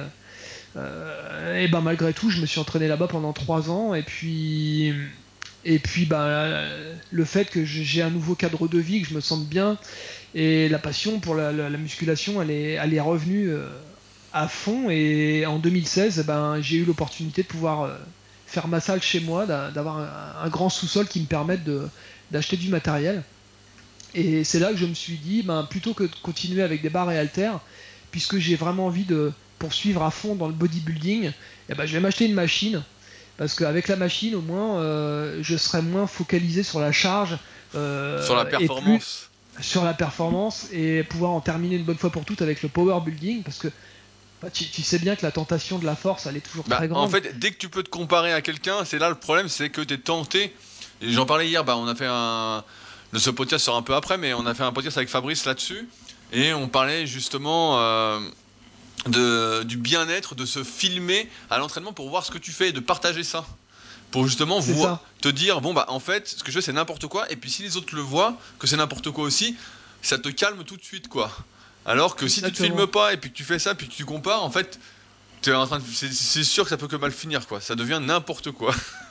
Exactement, c'est pour ça que les training logs et tout ça à l'époque de Smart, quand les mecs ils disent ouais je pousse 200 au squat et puis que 6 mois après, euh, ah bah oui mais en fait c'était pas du full, euh, bah oui mais alors euh, à qui on peut se fier? Alors tu, tu suis le log d'un mec tu le vois évoluer toutes les semaines en force, et puis d'un seul coup, tu apprends que le mec c'est un gros mytho, euh, qu'il a jamais soulevé ce qu'il a soulevé, ou que s'il l'a soulevé, c'est sur 2 cm de. d'amplitude de marge d'amplitude ouais excuse-moi et, euh, donc voilà c'est pour ça que j'aimais pas euh, non mais c'est exactement ce qu'on disait hier avec Fabrice c'est que les training logs en fait ça nous a poussé à et avec le perf tu te souviens du perf peut-être aussi où, les, où les mecs se blessaient et tout c'était une course en fait alors que bah, je trouve que c'est pour ça que l'apparition de la vidéo, je trouve que c'était bien. Parce que au moins, ça, ça montrait ce qu'il en était réellement. Et là, bah, aujourd'hui, avec le club super physique, genre, je refuse pas mal de vidéos. Les mecs mettent des vidéos, des fois, ou même les filles. Et je dis, bah non, bah là, c'est pas bon, tu vois, il manque dans l'amplitude, il manque des trucs. Et donc, les vidéos permettent en même temps de pas se mentir à soi-même, quoi. Et de pas mentir aux autres. c'est sûr, c'est tellement facile de tricher sur un, développé couché ou un squat. ou euh, Et tu peux mettre. Euh, moi, j'ai fait un demi-squat à 245, j'aurais été incapable de faire un squat complet avec cette charge. Euh, je me serais écroulé. Euh, mais t'es tenté quand même de mettre euh, sur ton log, bah c'était presque un squat complet, alors qu'en fait quand on te filme, non, c'était pas un squat complet, c'était un demi, voire à peine demi squat quoi. Donc bon, après moi, voilà, c'est ce que j'ai voulu faire, c'est m'entraîner sur une machine parce que ça me permettait vraiment de me concentrer sur la contraction du muscle, de pouvoir m'entraîner intensément sans tout tout relayer à la perf en, charge, si tu veux. Moi, je voulais, je voulais que ce soit euh, la progression en poids soit une conséquence de la prise de muscle. Alors qu'avant, je prenais en, je, rajoutais des charges pour forcer la prise de muscle. Donc c'est, en fait c'est un petit peu le, processus inverse que. Ouais, bah tu forçais pour ton ego en fait. C'était un entraînement euh, de l'ego quoi. Exactement, voilà, plus, plus, plus t'es balèze, plus t'es fort et plus t'es musclé. Mais bon, on peut constater quand, quand on voit certains powerlifters qui sont beaucoup beaucoup plus fort que moi et, pas forcément aussi musclé. Donc euh, euh, c'est pas toujours vrai. Il faut voilà il faut aussi euh, apprendre à, à, contracter ses muscles. Et c'est d'ailleurs pour ça que j'ai créé des déséquilibres avec mes pectoraux. C'est parce que comme je savais pas les travailler et que j'avais pas les bons exercices et eh ben j'ai continué à travailler mes triceps mes épaules et puis bah mes triceps ils sont devenus assez gros et du coup ça m'a ralenti pour la progression au pec. Et ce que toi aujourd'hui bah t'apprends aux, plus jeunes et aux moins jeunes à faire aujourd'hui c'est à s'analyser avoir une analyse euh, morpho-anatomique, comme on dit, et euh, de pouvoir identifier les bons exercices très tôt dans la pratique et euh, d'essayer de, développer un corps qui soit équilibré et sans, créer de déséquilibre. Parce qu'une fois que le déséquilibre il est créé puis que tu génères vraiment un point faible et eh ben ça va durer pendant des années où tu vas devoir batailler comme moi je bataille avec mes pectoraux depuis 27 ans, mais j'abandonnerai jamais, hein, jusqu'à mon dernier souffle, je lâcherai jamais l'affaire. Et, euh, et, je continue à tester des choses pour essayer de mieux contracter, euh, travailler mon mouvement ou développer. Euh, et puis quand j'en ai marre de faire ma machine, et eh ben je vais, réinscrire dans ma petite salle à côté, tu vois, et puis je vais refaire un petit peu de développé couché pour me tester parce que ça me fait plaisir. Tu vois, j'ai aucun interdit. Je, je, moi, je ne vis que pour le plaisir, c'est-à-dire la musculation plaisir qui n'est pas une musculation contrainte. Si je peux pas m'entraîner avec le plaisir, je peux pas progresser. Pour moi, c'est indissociable. Bah, tu peux pas tenir euh. sur le moyen et long terme en fait. Si tu prends pas de plaisir, et c'est pour ça que je, trouve qu'il y a un petit peu des problèmes justement avec cette mode, cette démocratisation de la musculation entre guillemets, du fitness. C'est que beaucoup pensent au résultat et oublient en fait cette notion de plaisir qui est indispensable. Si ça te fait pas plaisir de t'entraîner, en fait, c'est perdu d'avance. Quand les gens cherchent des raccourcis en disant euh, je veux rapidement des bras, rapidement des pectoraux, mais en fait, c'est la mauvaise question, quoi, en fait. C'est, on sait d'avance que c'est perdu, quoi. Bah oui, c'est malheureusement, euh, on aimerait bien pouvoir euh, donner euh, une solution rapide aux gens moi, moi, je sais ce que ça représentait comme effort d'avoir plus de 42 bras. J'en rêvais, j'ai fini par les avoir, mais ça a représenté des efforts conséquents. Euh, euh, je me rappelle que euh, j'en étais presque à hurler dans ma salle tellement je forçais à une époque. et j'avais une machine à pullover, une vieille machine que Serge Nubret avait dans sa salle et dont dans l'interview de, Luc Core euh, par Michael Gundil, euh, Luc euh, il parle de ces machines justement qu'il utilisait et moi j'en avais dans ma salle.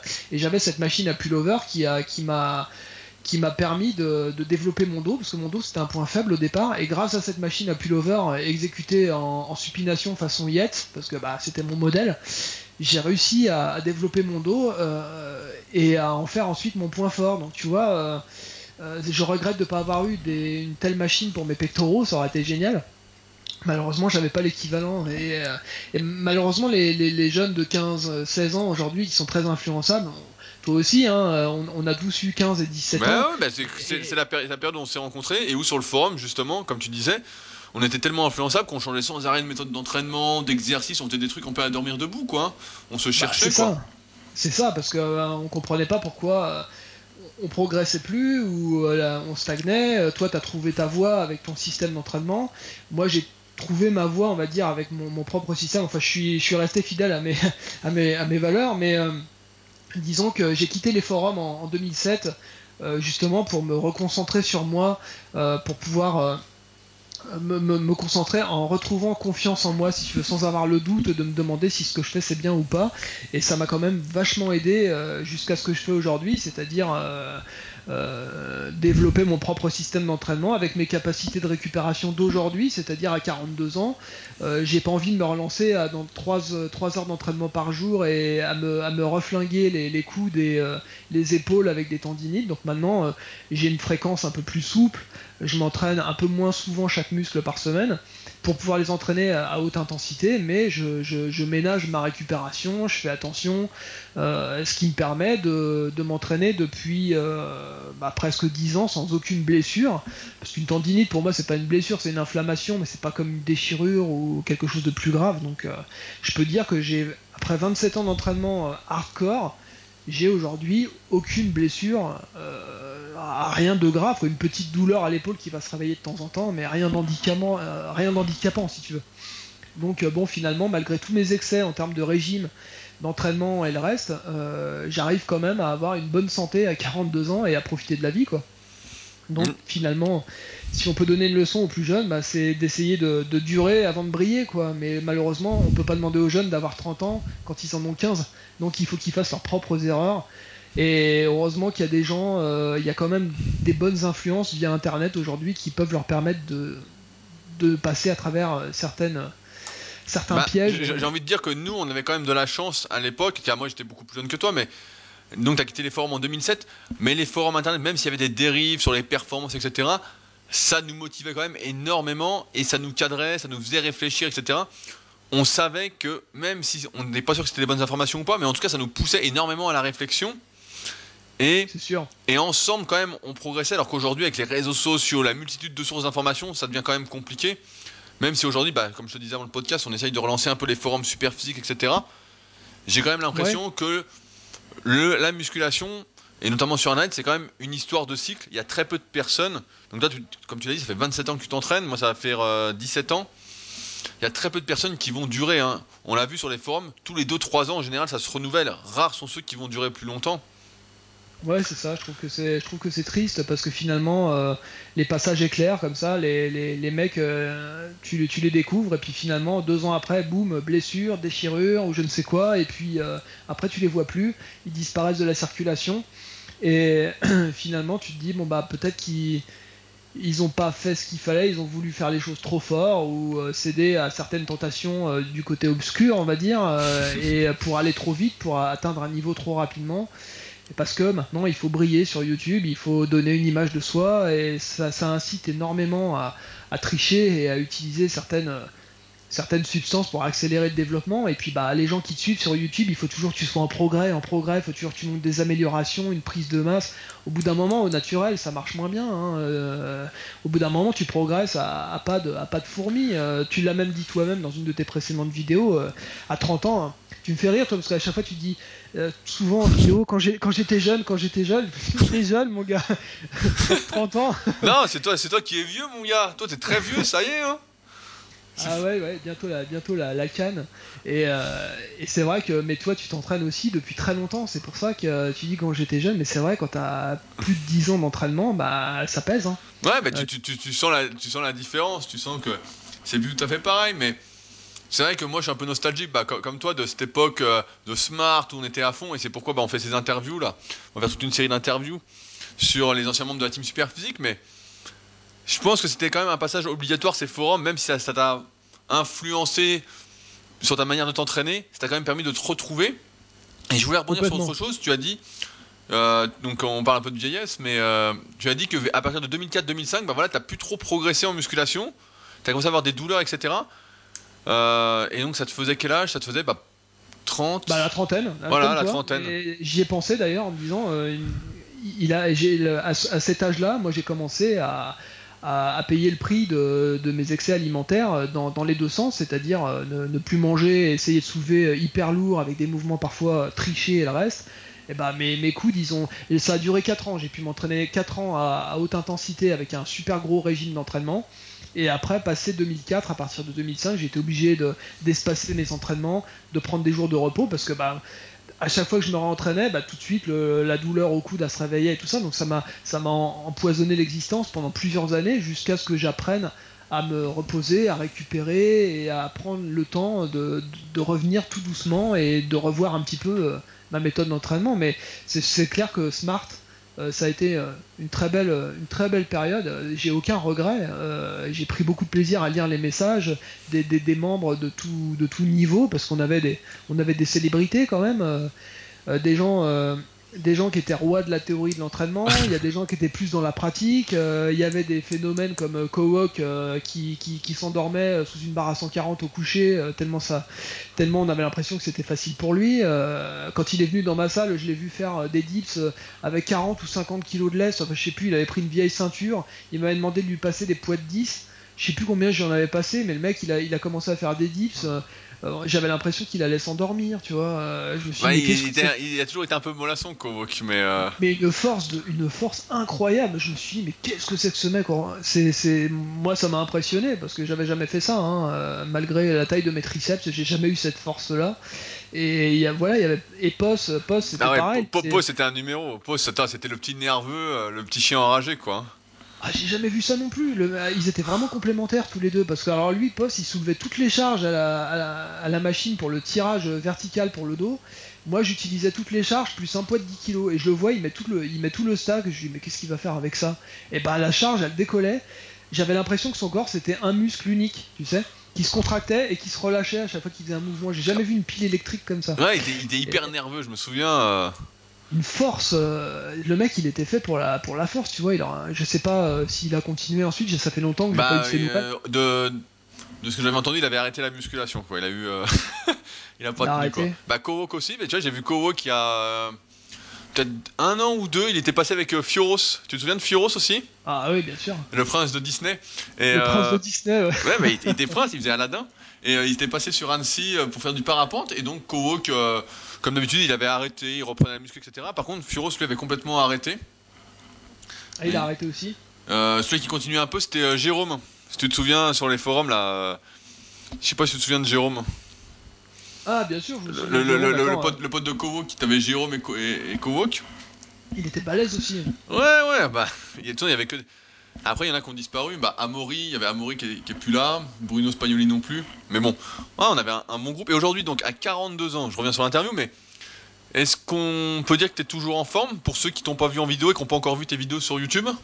Eh bah écoute, oui, on peut le dire. Euh, là, là, je suis en train, depuis deux ans je m'entraîne chez moi et que je peux me concentrer. euh, J'ai plus personne. euh, je suis tout seul dans ma salle, donc là, je peux vraiment me concentrer à fond et et j'ai pu reprendre euh, mon entraînement là où je l'ai laissé, reprendre de l'intensité, reprendre, de- retrouver les charges que j'utilisais il y a quelques années.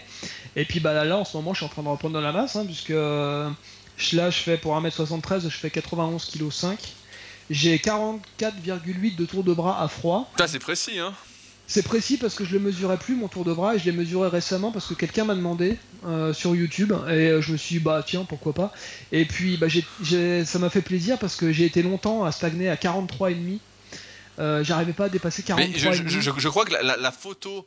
Tu sais, on a mis. Il y a une photo de toi, de ton bras, dans l'article euh, Mensuration sans dopage, quel objectif oui, oui à Et- 43,5 Voilà, c'est ce que j'allais dire. Je crois que dessus, t'as 43,5, ouais. Et euh, visiblement, c'est ma mensu de base, tu vois. Quand, quand je m'entraîne pas à fond, euh, je, rég- je régresse à 43,5, mais ça descend pas en dessous. Et, là, je me suis mesuré. Alors, depuis plusieurs mois, là, j'ai repris un peu de, compléments alimentaires parce que je mange pas beaucoup, donc je suis obligé de compléter avec euh, des poudres.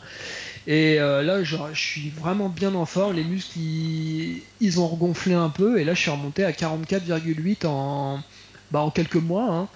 Euh, toujours, euh, toujours complètement naturel, hein, euh, évidemment. C'est sûr, c'est sûrement pas 42 ans que je vais commencer à utiliser des trucs. Hein. J'ai pas envie, j'ai pas envie d'abréger mon existence et j'ai bien envie de m'entraîner comme mes potes jusqu'à 80, 90 ans, tu vois. Il y a un mec une, une année, il s'appelait le petit Jean, on l'appelait, il avait 80 ans. Un jour, il m'appelle. Il dit Nico, Nico, c'est quoi le, le débardeur que tu as utilisé dans ton, dans ton article là, euh, dans, dans le magazine Il s'est acheté le même débardeur que moi. Le, le- à le Gold Gym, là, que t'avais Ouais, il s'est acheté le même débardeur, il est venu me le montrer à 80 balais. Et puis un jour, il vient me voir, euh, deux ans plus tard, il vient me voir, il me fait, tu sais, j'ai 82 ans, mais je commence un petit peu à baisser, qu'il me dit. Ouais. Ouais, j'ai putain, à 82 ans, le mec, il me dit ça, il y a des gens qui sont à moitié enterrés à cet âge-là. Et, et- moi, c'est ce que j'ai envie de faire, tu vois, euh, m'entraîner jusqu'à 80 balais, 90, euh, à, mon niveau, bien sûr, mais... euh, voilà, l'entraînement, la musculation, c'est quelque chose qui peut te suivre toute ta vie, à condition que tu, que tu acceptes de, de- pratiquer pour le plaisir et que tu ne te crées pas des obligations inutiles ou un besoin quand tu vis pas, quand tu, quand ton corps, euh, ton corps n'est pas une source de revenus et que tu ne dépends pas de ton corps pour survivre. euh, il faut garder le plaisir à l'esprit en permanence et, euh, la, vraie musculation telle qu'elle est pratiquée depuis les années 50-60, c'est une musculation pour la santé telle que préconisait Jean Texier déjà à l'époque. Et comme les anciens qui étaient là avant lui, De euh, tous les, les vétérans, les pionniers, la muscu à la base c'est pour magnifier le corps. Le volume musculaire, euh, c'est arrivé après à cause de l'influence des Américains qui ont, qui ont fait exploser la- les mensurations, mais à la base c'était ressembler au statut grec euh, comme on voyait dans les sculptures de Rodin ou euh, je me trompe peut-être, c'est peut-être pas forcément des statues grecques, mais Ouais, ouais, non, mais on, on voit l'idée, de toute façon. Tout, tout, tout le penseur de Rodin, euh, tout- toutes ces statues qu'on peut voir de la Grèce antique et tout ça, où on voit des, des- des abdos, des muscles. Voilà, c'est ça la musculation, c'est Ouais, l'art de à- à- voilà, au, au début, là, il y a un jeune qui m'a envoyé un livre justement de Marcel Rouet qui s'appelle Toute la culture physique. J'ai commencé à le feuilleter un peu. C'est qu'à la base, il faisait de la musculation pour être en quelque sorte un meilleur sportif. C'était de la culture physique, comme tu as dit en fait. C'était, Voilà, tu ça. te cultivais en fait. C'était pas ce que c'est devenu aujourd'hui et il y a même quelques années. Cette euh, course à toujours plus, toujours plus, toujours plus. En fait, les mecs étaient beaux quoi. C'est ça, mais aujourd'hui on sait plus ce qui est possible d'atteindre au naturel et, ce qui n'est plus naturel, on sait pas, parce qu'il y a beaucoup de gens qui te disent n'importe quoi, qui te disent qu'ils sont naturels et qu'ils le sont pas. Euh, co- comment savoir C'est très difficile pour un jeune. Moi je sais que si j'avais 15 ans et que j'arrivais sur YouTube aujourd'hui, Ah je, oui, serais tu sais complètement- pas, t'es perdu, oui, oui. je serais complètement paumé. Euh, Je sais même pas si j'aurais pu avoir le parcours que j'ai eu parce que j'aurais fait plus ou moins n'importe quoi euh, en suivant la chaîne de machin, de trucs, et puis ça m'aurait peut-être pas réussi. Et, et maintenant, avec l'explosion des réseaux, c'est très difficile pour un, pour un jeune. hein, je le reconnais, hein, je, suis, je suis tout à fait d'accord. C'est pour ça que sur ma chaîne, j'ai voulu euh, développer quelque chose de différent en montrant, aux gens, bah, vous voyez, il y a aussi des gens qui ont un parcours en muscu, qui mangent pas forcément 3000 calories par jour, euh, qui sont comme vous, qui en ont chié, qui ont été obligés de faire des régimes, qui s'entraînent dur et qui continuent à s'entraîner dur à 42 ans euh, dans le but de durer. Et euh, voilà, je, moi je suis pas juste un, éclair qui va passer pendant deux ans sur Internet, tu vois. C'est pour montrer aux gens qu'on peut aussi euh, faire de la musculation sur le long terme euh, pour durer et, surtout pour le plaisir. Voilà, c'est un- c'est une passion à la base. Ouais, ouais, mais je pense que de moins en moins de gens, de toute façon, sont passionnés de vraiment de musculation. Donc, euh, Et je pense aussi qu'on a ce discours aujourd'hui parce que justement, on avait cette passion, on a été très extrême moment dans nos pratiques. Donc, on arrive à relativiser et à se dire, bon, bah. Voilà quoi, il faut durer, il faut tenir, etc. Mais beaucoup, comme ils n'ont pas cette passion et ils ont plus l'amour du résultat que du processus en quelque sorte, Bien sûr. ils n'arriveront pas ju- jusque-là en fait. C'est dommage, bon bah tu sais, hein, bah, nous aussi, hein, ça fait longtemps qu'on se connaît, donc euh, à un moment, euh, je me rappelle, en 2004-2005, on s'était embrouillé parce qu'on avait un petit peu des égaux euh, démesurés. Euh, moi c'était pareil, on se battait pour la théorie, on se battait pour... alors, de temps en temps, c'était la bagarre, et puis après on se réconciliait, et puis bah c'était ça la vie hein, en fait. Hein, ouais, ouais, pas bah, bah, maintenant Inter- Internet c'est différent. Et Tu t'embrouilles, tu t'embrouilles après, c'est directement, ça s'insulte, ça se fait la guerre pendant des années quoi. Alors que, Ah, nous, alors que nous, comme on était passionnés de muscu, on pouvait s'engueuler une journée et puis le lendemain on reparlait d'entraînement et puis ça allait quoi. bah, on allait s'entraîner et puis alors qu'aujourd'hui il n'y a plus cette c'est ce que j'aimais bien justement avec Smart et puis avec la team Super Z qu'on avait fait en 2009 dans laquelle bah tu es pour montrer justement l'exemple de ce qu'on peut faire naturellement c'est Mm. qu'on était on était une petite famille en fait on pouvait s'engueuler mais on était toujours là en fait Bah, c'est Ça- ça, ça change rien. de clochers euh, un petit peu un petit peu ridicules comme comme le, le font euh, des jeunes aujourd'hui. euh, pour tout pour tout te dire, euh, j'ai voulu aller essayer. Il y a une salle euh, l'Orange Bleu qui s'est montée pas loin de chez moi, et euh, j'ai voulu aller tester. J'ai pris euh, un forfait de 10 séances pour voir euh, par curiosité. Et la première fois que j'ai été m'entraîner, euh, je suis tombé. euh, là, il y a conflit de génération. Je tombe dans une salle avec des mecs avec tous des casques sur la tête. Euh, ils font une série, les mecs ils se redressent, ils, vont, ils se jettent sur leur portable pour aller jouer à Candy Crush ou je ne sais quoi. ah oui Et euh, tu, ils te disent pas bonjour, ils te calculent pas. Tu demandes à- si tu peux passer avec eux, les mecs ils te répondent ah bah j'ai encore trois séries alors que t'aurais dit ça dans ma salle.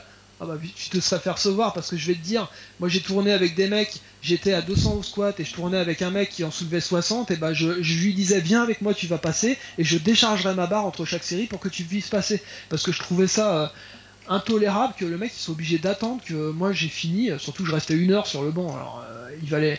Et, moi les anciens ils ont fait pareil avec moi, c'est-à-dire ils m'ont intégré en me disant non non euh, viens avec nous, tu vas faire avec nous et euh, voilà, c'était un partage quoi. Aujourd'hui les jeunes ils veulent rien partager. c'est très égoïste, il n'y a pas, y a pas d'ambiance familiale. Enfin bref, je me suis enfui de la salle en courant, en me disant bah, je retourne dans mon sous-sol. Ouais, bah moi, c'est euh, pour ça qu'on a ouvert le Super Physique Gym bah, sur Annecy, là. C'était pour justement retrouver un peu cette ambiance où justement bah, tout le monde tourne et on a des règles qui sont normalement qui ne doivent même pas être des règles, hein, qui sont par exemple quand tu arrives, bah, tu fais le tour de la salle pour dire bon- bonjour à tout le monde ou euh, tu vois, des, des trucs tellement simples en fait qui nous étaient. euh, c'était acquis en fait, c'était inné, c'était de base, qui aujourd'hui bah, ne le sont plus du tout, comme tu dis, bah, avec des casques, avec. Ouais, c'est bien, on, dit, bien. on, on dit ça parce qu'on est vieux aussi, c'est pour ça. Ah, aussi, ouais, on est, on est des, des vieux glands. Tiens, surtout, surtout Et, toi, euh, surtout toi, hein, je tiens à le dire, parce que moi je suis jeune, comme tu l'as dit. Ouais, mais moi je mets de la crème sur mon visage donc je vieillis plus. et euh, je peux te dire que ouais, c'est bien cette idée que tu as eu de, monter ce, gym parce qu'il y a, l'air d'avoir une super ambiance maintenant et, euh, les, mecs ils ont l'air de s'entraîner dur et puis tu as du bon matos donc euh, après, bon bah les jeunes qui, viennent chez toi, euh, qui testent l'ambiance et puis qui sont pas contents, et puis qu'après ils te crachent à la tronche, c'est leur problème. Mais euh, en tout cas, t'as quand même une ambiance un peu à l'ancienne chez toi. Je ouais, ouais, bah c'est ça. Parce que moi j'ai grandi justement avec des salles, avec des salles comme ça, où tout le monde se disait bonjour, où tout le monde tournait avec tout le monde, où ça rigolait, etc. Donc euh, moi, ce que je voulais faire, c'était une sorte de home gym un peu comme toi, mais ouvert à ceux qui veulent s'entraîner et progresser en fait. Leur donner les moyens en fait de d'avoir ce que j'ai eu en quelque sorte. Et pas de se retrouver, comme tu dis, dans une salle commerciale où personne se parle, où tu peux pas tourner, où, en fait c'est euh, voilà, chacun sa gueule. Mais c'est pas la passion de la musculation, en tout cas c'est pas comme nous on l'a euh, vécu, comme nous on a grandi avec. Non, bah c'est la, génération de, l'immédiateté, on va dire, hein. tout avoir sans effort et euh, que ça puisse tomber tout rôti dans le bec sans en, en, faisant le moins possible, en forçant le moins possible. Mais il y a quand même des jeunes qui sont bien et qui ont ah des oui, non, hein, mais il y, en a toujours là, c'est parce qu'on on est un peu aigri euh, en on, généralise parce qu'on est des vieux, euh, des vieux croutons là euh, qui, qui, passent leur vie à, dire des saloperies sur les plus jeunes, mais il y a des jeunes bien. Non, il y, a, des jeunes bien parce que moi j'en vois justement bah, sur ma formation super physique, j'ai un bon groupe de jeunes là qui est quand même à fond, qui est super bien, etc. C'est juste que dans toute démocratisation d'une activité, il y a toujours des dérives, des excès. Et malheureusement, bah, c'est souvent sur les excès qu'on se concentre plutôt que de se concentrer sur, euh, bah là, en l'occurrence, les bons jeunes qui, eux, justement, euh, nous, nous montrent l'exemple. Toujours des jeunes qui se trouvent des excuses, euh, qui vont, bah, qui vont dire ouais maintenant t'es pas naturel, c'est pas possible, parce que finalement ça les conforte un petit peu dans leur, dans leur médiocrité, parce que eux ils arrivent à rien et ils ne supportent pas que quelqu'un puisse arriver à quelque chose, donc il faut forcément que ce soit de la triche. Je peux tout à fait comprendre cet état d'esprit, parce que moi-même j'ai eu des, j'ai eu des pensées. Euh, des, pensées pour certaines personnes à l'époque où on était euh, sur Smart et que j'allais sur Planète Muscle, j'avais des doutes, euh, j'avais tendance à accuser un peu tout le monde pour tout et n'importe quoi, euh, tout, en, tout sachant pas que les, gens qui me voyaient, ils avaient les mêmes doutes à mon sujet, donc finalement on était tous un peu pareils quoi. Et puis après quand tu vieillis, tu apprends à accepter certaines choses et puis à accepter les, gens qui ont fait des choix différents du tien et qui ont des objectifs différents et puis voilà. Euh, tu, tu, acceptes, tu deviens beaucoup plus tolérant. Euh, je, sais pas, je sais pas si on devient plus tolérant ou si on contrôle mieux l'expression de ce qu'on pense, quoi. Disons que je mets plus de temps aujourd'hui avant de dire une saloperie, tu vois. Ouais, ouais, bah moi, aussi. Mais ça finit toujours par sortir. Hein. Voilà, voilà, c'est ce que j'ai envie de te dire, c'est que moi c'est un peu pareil. C'est pas que je, je pense différemment, c'est que j'ai plus de recul, plus de patience peut-être. Ouais, c'est ça, mais bon, c'est plus fort que moi. À chaque fois que je vois un mec euh, qui gagne une compétition de haut niveau, je me dis bah mon pote, euh, si t'avais pas pris tout ton machin, euh, si ça se trouve, tu seras même pas au, niveau, au niveau d'arriver dans la team de Smart, tu vois. Donc, ah ouais, non, bah. je me pose toujours ces questions-là parce qu'on on sait pas jusqu'où on peut aller, on, sait toujours pas jusqu'où on peut aller au naturel. Et quant au, problème des produits, ben, je crois qu'on en a fait le tour. Hein. Maintenant, on est arrivé à un tel niveau qu'on faire que machine arrière aujourd'hui. Hein. Euh, quand tu vois un Big Ramy ou un, un Phil Is euh, avec les gros bidons et les trucs, euh, on est arrivé à un stade où maintenant il faut développer des nouvelles bah, compétitions. C'est pas le bodybuilding qu'on a connu nous, où justement, comme tu disais, avec Matarazzo, donc qui avait un charisme incroyable, Kevin Levron qui avait un charisme pareil incroyable. C'était tous des mecs en fait qui étaient Ben Fato, comme tu disais tout à l'heure, des mecs qui avaient quelque chose en fait. C'était pas comme maintenant tu les vois, je sais pas, pour moi ils sont un peu fades en fait. C'est ça. Et tous les gens qui ont connu Nubray, moi j'ai pas eu la chance de le connaître. Enfin, j'ai été je me suis retrouvé derrière lui au, mondial une année. Euh, il avait déjà bien, bien des problèmes à la hanche, le pauvre, euh, avec ses séries de 10 000 squats. Ça l'a quand même pas mal abîmé.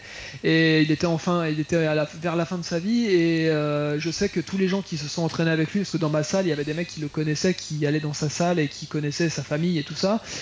c'était quelqu'un de spécial. C'était quelqu'un que tu n'oubliais pas, comme moi, mon premier professeur, Michel Delors c'était quelqu'un dont tout le monde se rappelle encore aujourd'hui, parce que c'était pas un culturo, euh, Michel, mais euh, c'est quelqu'un qui, t'influençait positivement et qui savait te motiver. Et, Serge Nubret, c'était quelqu'un, euh, c'était pareil, c'était quelqu'un avec qui tu avais envie de t'entraîner et qui savait te pousser. Et je pense, d'après ce que j'ai entendu, voilà, c'était c'était quelqu'un que t'oublies pas quoi. Et je pense que c'est ça le charisme à la base, c'est quand tu laisses ton empreinte pendant longtemps et pas comme certains champions d'aujourd'hui, quand ils quittent la scène, l'année d'après on les a oubliés quoi. Ouais, mais c'est qu'aujourd'hui tout va tellement vite aussi avec la multitude d'informations qu'on a, c'est que tout passe beaucoup plus vite quoi. Alors qu'avant, avant, on était obligé d'attendre les news de Floride de Josette pour avoir des news. C'est ça la vérité. C'est qu'on avait, avait, des news six mois en retard en fait. Je me rappelle bien. En 97, moi j'étais en Allemagne pour voir la, revanche d'Olympia en Allemagne. Euh, je savais pas que Yates s'était blessé, donc il n'avait pas participé euh, au championnat. Et en fait, pour avoir les résultats du Monsieur Olympia en 97, et eh ben, il fallait, euh, fallait aller sur le Minitel. Euh, pour composer je sais plus quel site et avoir les, résultats mais moi j'avais pas le Minitel et quand on a été dans le bus en fait pour aller en Allemagne il y, a un mec qui nous a dit bah non Yates il est blessé et il participera pas alors moi qui avais dépensé une fortune pour aller le voir j'étais effondré mais bon cette année c'est Kevin Levron qui avait gagné et je me suis retrouvé à 2 mètres de lui à la fin de la compétition. Et le fait est que quand j'ai vu le mec je me suis dit au naturel c'est impossible d'être comme ça puisqu'il avait la peau qui collait aux muscles, on voyait les veines à l'intérieur, sa peau elle était presque translucide, enfin, c'est un truc, euh, tu t'en rends pas compte sur les photos, mais quand tu te retrouves à côté de lui, tu dis c'est incroyable d'être comme ça, quoi, incroyable. Et j'ai compris en 97 déjà que c'était euh, ça allait pas être possible de toute façon de réaliser mon rêve initial donc euh, il fallait que je prenne une autre direction. c'est marrant parce que t'as peut-être pas écouté mais la semaine dernière justement j'ai fait une interview avec Arnaud bah, pour le podcast Super Physique et je disais que bah, moi j'avais commencé justement, et quand j'ai commencé, bah, moi aussi je me voyais devenir pro, champion du monde, etc. Et j'ai mis comme toi quelques années en fait avant de me rendre compte que euh, ça le ferait pas. il y avait, des secrets quoi. Toi, tu as été beaucoup plus curieux que moi, c'est-à-dire que toi, tu allais rencontrer les gens directement dans les salles, tu allais t'entraîner. Je me rappelle que tu avais été avec, euh, euh, comment il s'appelle, Nataf. ah oui, oui. Je me rappelle, je me rappelle plus de son, son, prénom, il m'excusera si. Ouais, il y avait Alexandre Nataf, il y avait. Alexandre Nataf, voilà. Il y avait aussi Pascal Dumini à l'époque, dans la salle aussi. Ouais, je me rappelle de lui et euh, bon bah voilà, t'as été voir les gens, t'as été voir comment ils s'entraînaient, t'étais très curieux. Euh, je veux dire, t'es pas arrivé là où t'es aujourd'hui par hasard. Euh, quand, quand, tu vas au devant des autres et puis que tu t'instruis et que tu lis beaucoup de livres et, et c'est comme ça que tu évolues. Hein. Moi, j'ai pas été aussi loin que toi. je suis toujours resté en autarcie complète dans ma petite salle, tu vois. C'est vrai que tu es, tu es très dur à faire bouger. très très dur, oui, oui. Bah, je, suis très casanier, mais tu sais, c'est les années où j'étais où j'étais gros, ça a laissé des séquelles. Hein. Je suis de, c'est pas une forme d'agoraphobie si tu veux, mais euh, un peu la peur de l'extérieur, si tu veux, toujours euh, avoir tellement peur d'être jugé, euh, d'être mal dans sa peau. maintenant que j'ai plus de problème de poids, j'ai quand même le spectre de l'obèse que j'étais avant qui me poursuit, et je sais pas si ça va me poursuivre encore longtemps, mais j'ai encore des des trucs qui me ralentissent, si tu veux, qui m'empêchent d'être complètement épanoui aujourd'hui à cause de cette période. Et je pense que ça le fait à beaucoup de gens qui ont, qui ont été gros pendant longtemps et euh, qui, qui arrivent à, surmonter ça. Et malheureusement, après, ça te suit longtemps derrière. Ouais, ouais, mais de toute façon, comme tu sais bien, hein, on est un peu le reflet de son passé, donc euh, ça m'étonne pas ce que tu dis. Hein. Ouais, c'est, surtout quand euh, c'est des années d'habitude, ça s'enlève plus comme ça, surtout, bah, encore une fois, quand on vieillit, quoi.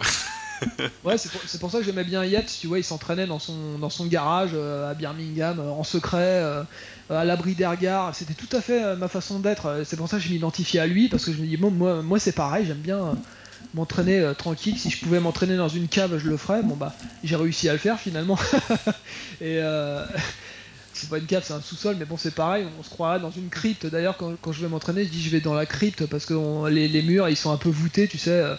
Et, je mets pas de musique, il y a pas de décoration au mur. Euh, moi, quand je m'entraîne, c'est religieux, tu vois. C'est euh, j'ai besoin de, de, me concentrer sur le muscle et comme disait Tom Platz, j'essaye de, de, devenir le muscle que j'entraîne. C'est-à-dire, je peux pas écouter de la musique, c'est pas possible. Avant, je, je la subissais parce qu'il y avait de la musique dans les salles, mais maintenant que j'ai l'occasion de m'entraîner comme je veux, j'ai besoin, c'est de pouvoir me concentrer à fond et, et comme disait Platz, c'est presque une, expérience, euh, pas une expérience extracorporelle, parce que lui il a poussé très loin son délire, mais euh, c'est presque une expérience un peu mystique, tu vois, où euh, t'es à fond dans ton muscle, tu penses qu'à la contraction, enfin, faut quand même être un peu barré pour faire de la muscu, hein, je le dis tout de suite. Hein, bah, je pense surtout si tu veux exceller en fait. Si t'en fais juste un peu, je pense que ça va, mais si tu veux vraiment progresser, progresser, progresser, forcément, il faut à un moment que. il faut, se faire violence. Faut, pas être super sain, quoi. Il faut se faire violence, et puis bon, à 42 ans, tu sais que t'as pas beaucoup de marge d'erreur. Euh, si tu te laisses aller, tu vas vite, tu régresses vite, et puis c'est beaucoup plus dur de progresser, c'est normal, j'ai 27 ans d'entraînement, c'est tout est tout est au ralenti, donc quand tu veux vraiment progresser quelque part, eh ben, tu es obligé de t'y consacrer vraiment pendant le temps où tu t'entraînes tu es obligé d'être à, 100%, 100 dans ce que tu fais, ce qui m'empêche pas quand j'ai terminé ma musculation, tu vois, je décroche complètement. Contrairement à avant où je vivais, je bouffais pour la muscu, maintenant je fais mon entraînement, je suis à fond, mais quand j'ai fini, je passe à autre chose. Euh, j'ai plein d'autres centres d'intérêt dans ma vie à part la muscu et, euh, et euh, je veux pas que la muscu ça, ça devienne une prison mentale pour moi et donc ça fait longtemps que c'est plus le cas de toute façon. Bon, bah, je pense que ce sera le mot de la fin. Est-ce que tu veux ajouter quelque chose pour euh, conclure, Nico? Bah, ça va commencer à faire long. Hein. Ouais, oui, bah, je, sais. Si vous avez réussi à nous écouter jusque-là, déjà, félicitations. Ouais, je voudrais remercier tous les auditeurs d'avoir tenu jusque-là parce que euh, c'est pas évident. Et je voudrais aussi dire à tous les anciens de Smart qui ont décroché, ben, bottez-vous le cul, les mecs, parce que moi je suis toujours là. Et euh, si vous voulez vous donner une chance de, de me mettre la misère, et eh ben, allez vous jeter dans la, dans la première salle de musculation que vous trouverez et puis reprenez la muscu. Vous pouvez pas rester comme ça, quoi. Vincent, ce message t'est évidemment dédié. Hein. oui, Vincent, si tu m'écoutes, il n'est pas encore trop tard. tu peux. tu n'es pas surentraîné, tu peux reprendre l'entraînement. On est tous avec toi, Vincent. on sait que tu peux. On sait pas quand, mais on sait que tu peux. Alors, pour conclure ce podcast, je vais vous laisser, comme d'habitude, avec plusieurs liens sous le podcast. Donc, directement le lien vers la chaîne de Nico, vers pas mal de trucs dont on a parlé dans ce podcast. Euh, comme d'habitude, si vous souhaitez euh, soutenir le podcast et l'encourager, vous pouvez nous laisser un petit commentaire, c'est gratuit sur l'application podcast si vous êtes sur iPhone ou sur iTunes. C'est ce qui aide le plus le podcast à se développer. Euh, et franchement, ça nous encourage, ça nous rend vraiment service. Donc si vous êtes dessus, merci de prendre le temps de le faire, ça prend même pas deux minutes. Et si vous n'êtes pas dessus, bah, abonnez-vous sur votre plateforme préférée et n'hésitez pas à le partager si vous pensez que ça peut aider ou intéresser d'autres personnes qui pratiquent la musculation, qui ont peut-être, qui sont peut-être dans le cas de Nico à ses débuts en musculation, ou euh, qui ont cette envie de durer en musculation. Je pense que ça peut énormément les inspirer. Et pour finir, bah merci Nico de ta disponibilité. Merci, merci à toi. on, aura passé, on aura passé toute l'après-midi ensemble, puisqu'on a parlé aussi un peu avant. Je pensais que ça allait durer 45 minutes et je viens de regarder l'heure, je me suis ah, bah mais... ah mais j'ai vu, je sais que tu es un bavard, je me souvenais. Je, m'excuse Non mais mieux, mieux vaut, comme je dis à, mes élèves ou aux personnes qui me contactent en général pour être coaché, et des fois, des personnes s'excusent en fait de m'avoir écrit un trop long message, parce qu'il y a un long message en fait. Elles me disent ah, je m'excuse, euh, j'ai fait un long message, etc. Et je dis non mais mieux vaut que ce soit un long message et que tu me dises les choses telles qu'elles sont, plutôt que tu dises rien, parce que dans ce cas-là on va rien faire du tout quoi. ah bah là on peut dire que t'as été servi alors. Ouais, ouais, mais moi j'aime bien. Euh, moi, ça me fait plaisir ça. Ouais, ça a été un plaisir de discuter avec toi. Hein. Donc voilà, bah, donc euh, si vous avez encore une fois des questions à Nico, etc., vous pourrez directement lui poser via sa chaîne YouTube. Et nous, on se retrouve donc bientôt pour un nouvel épisode. Salut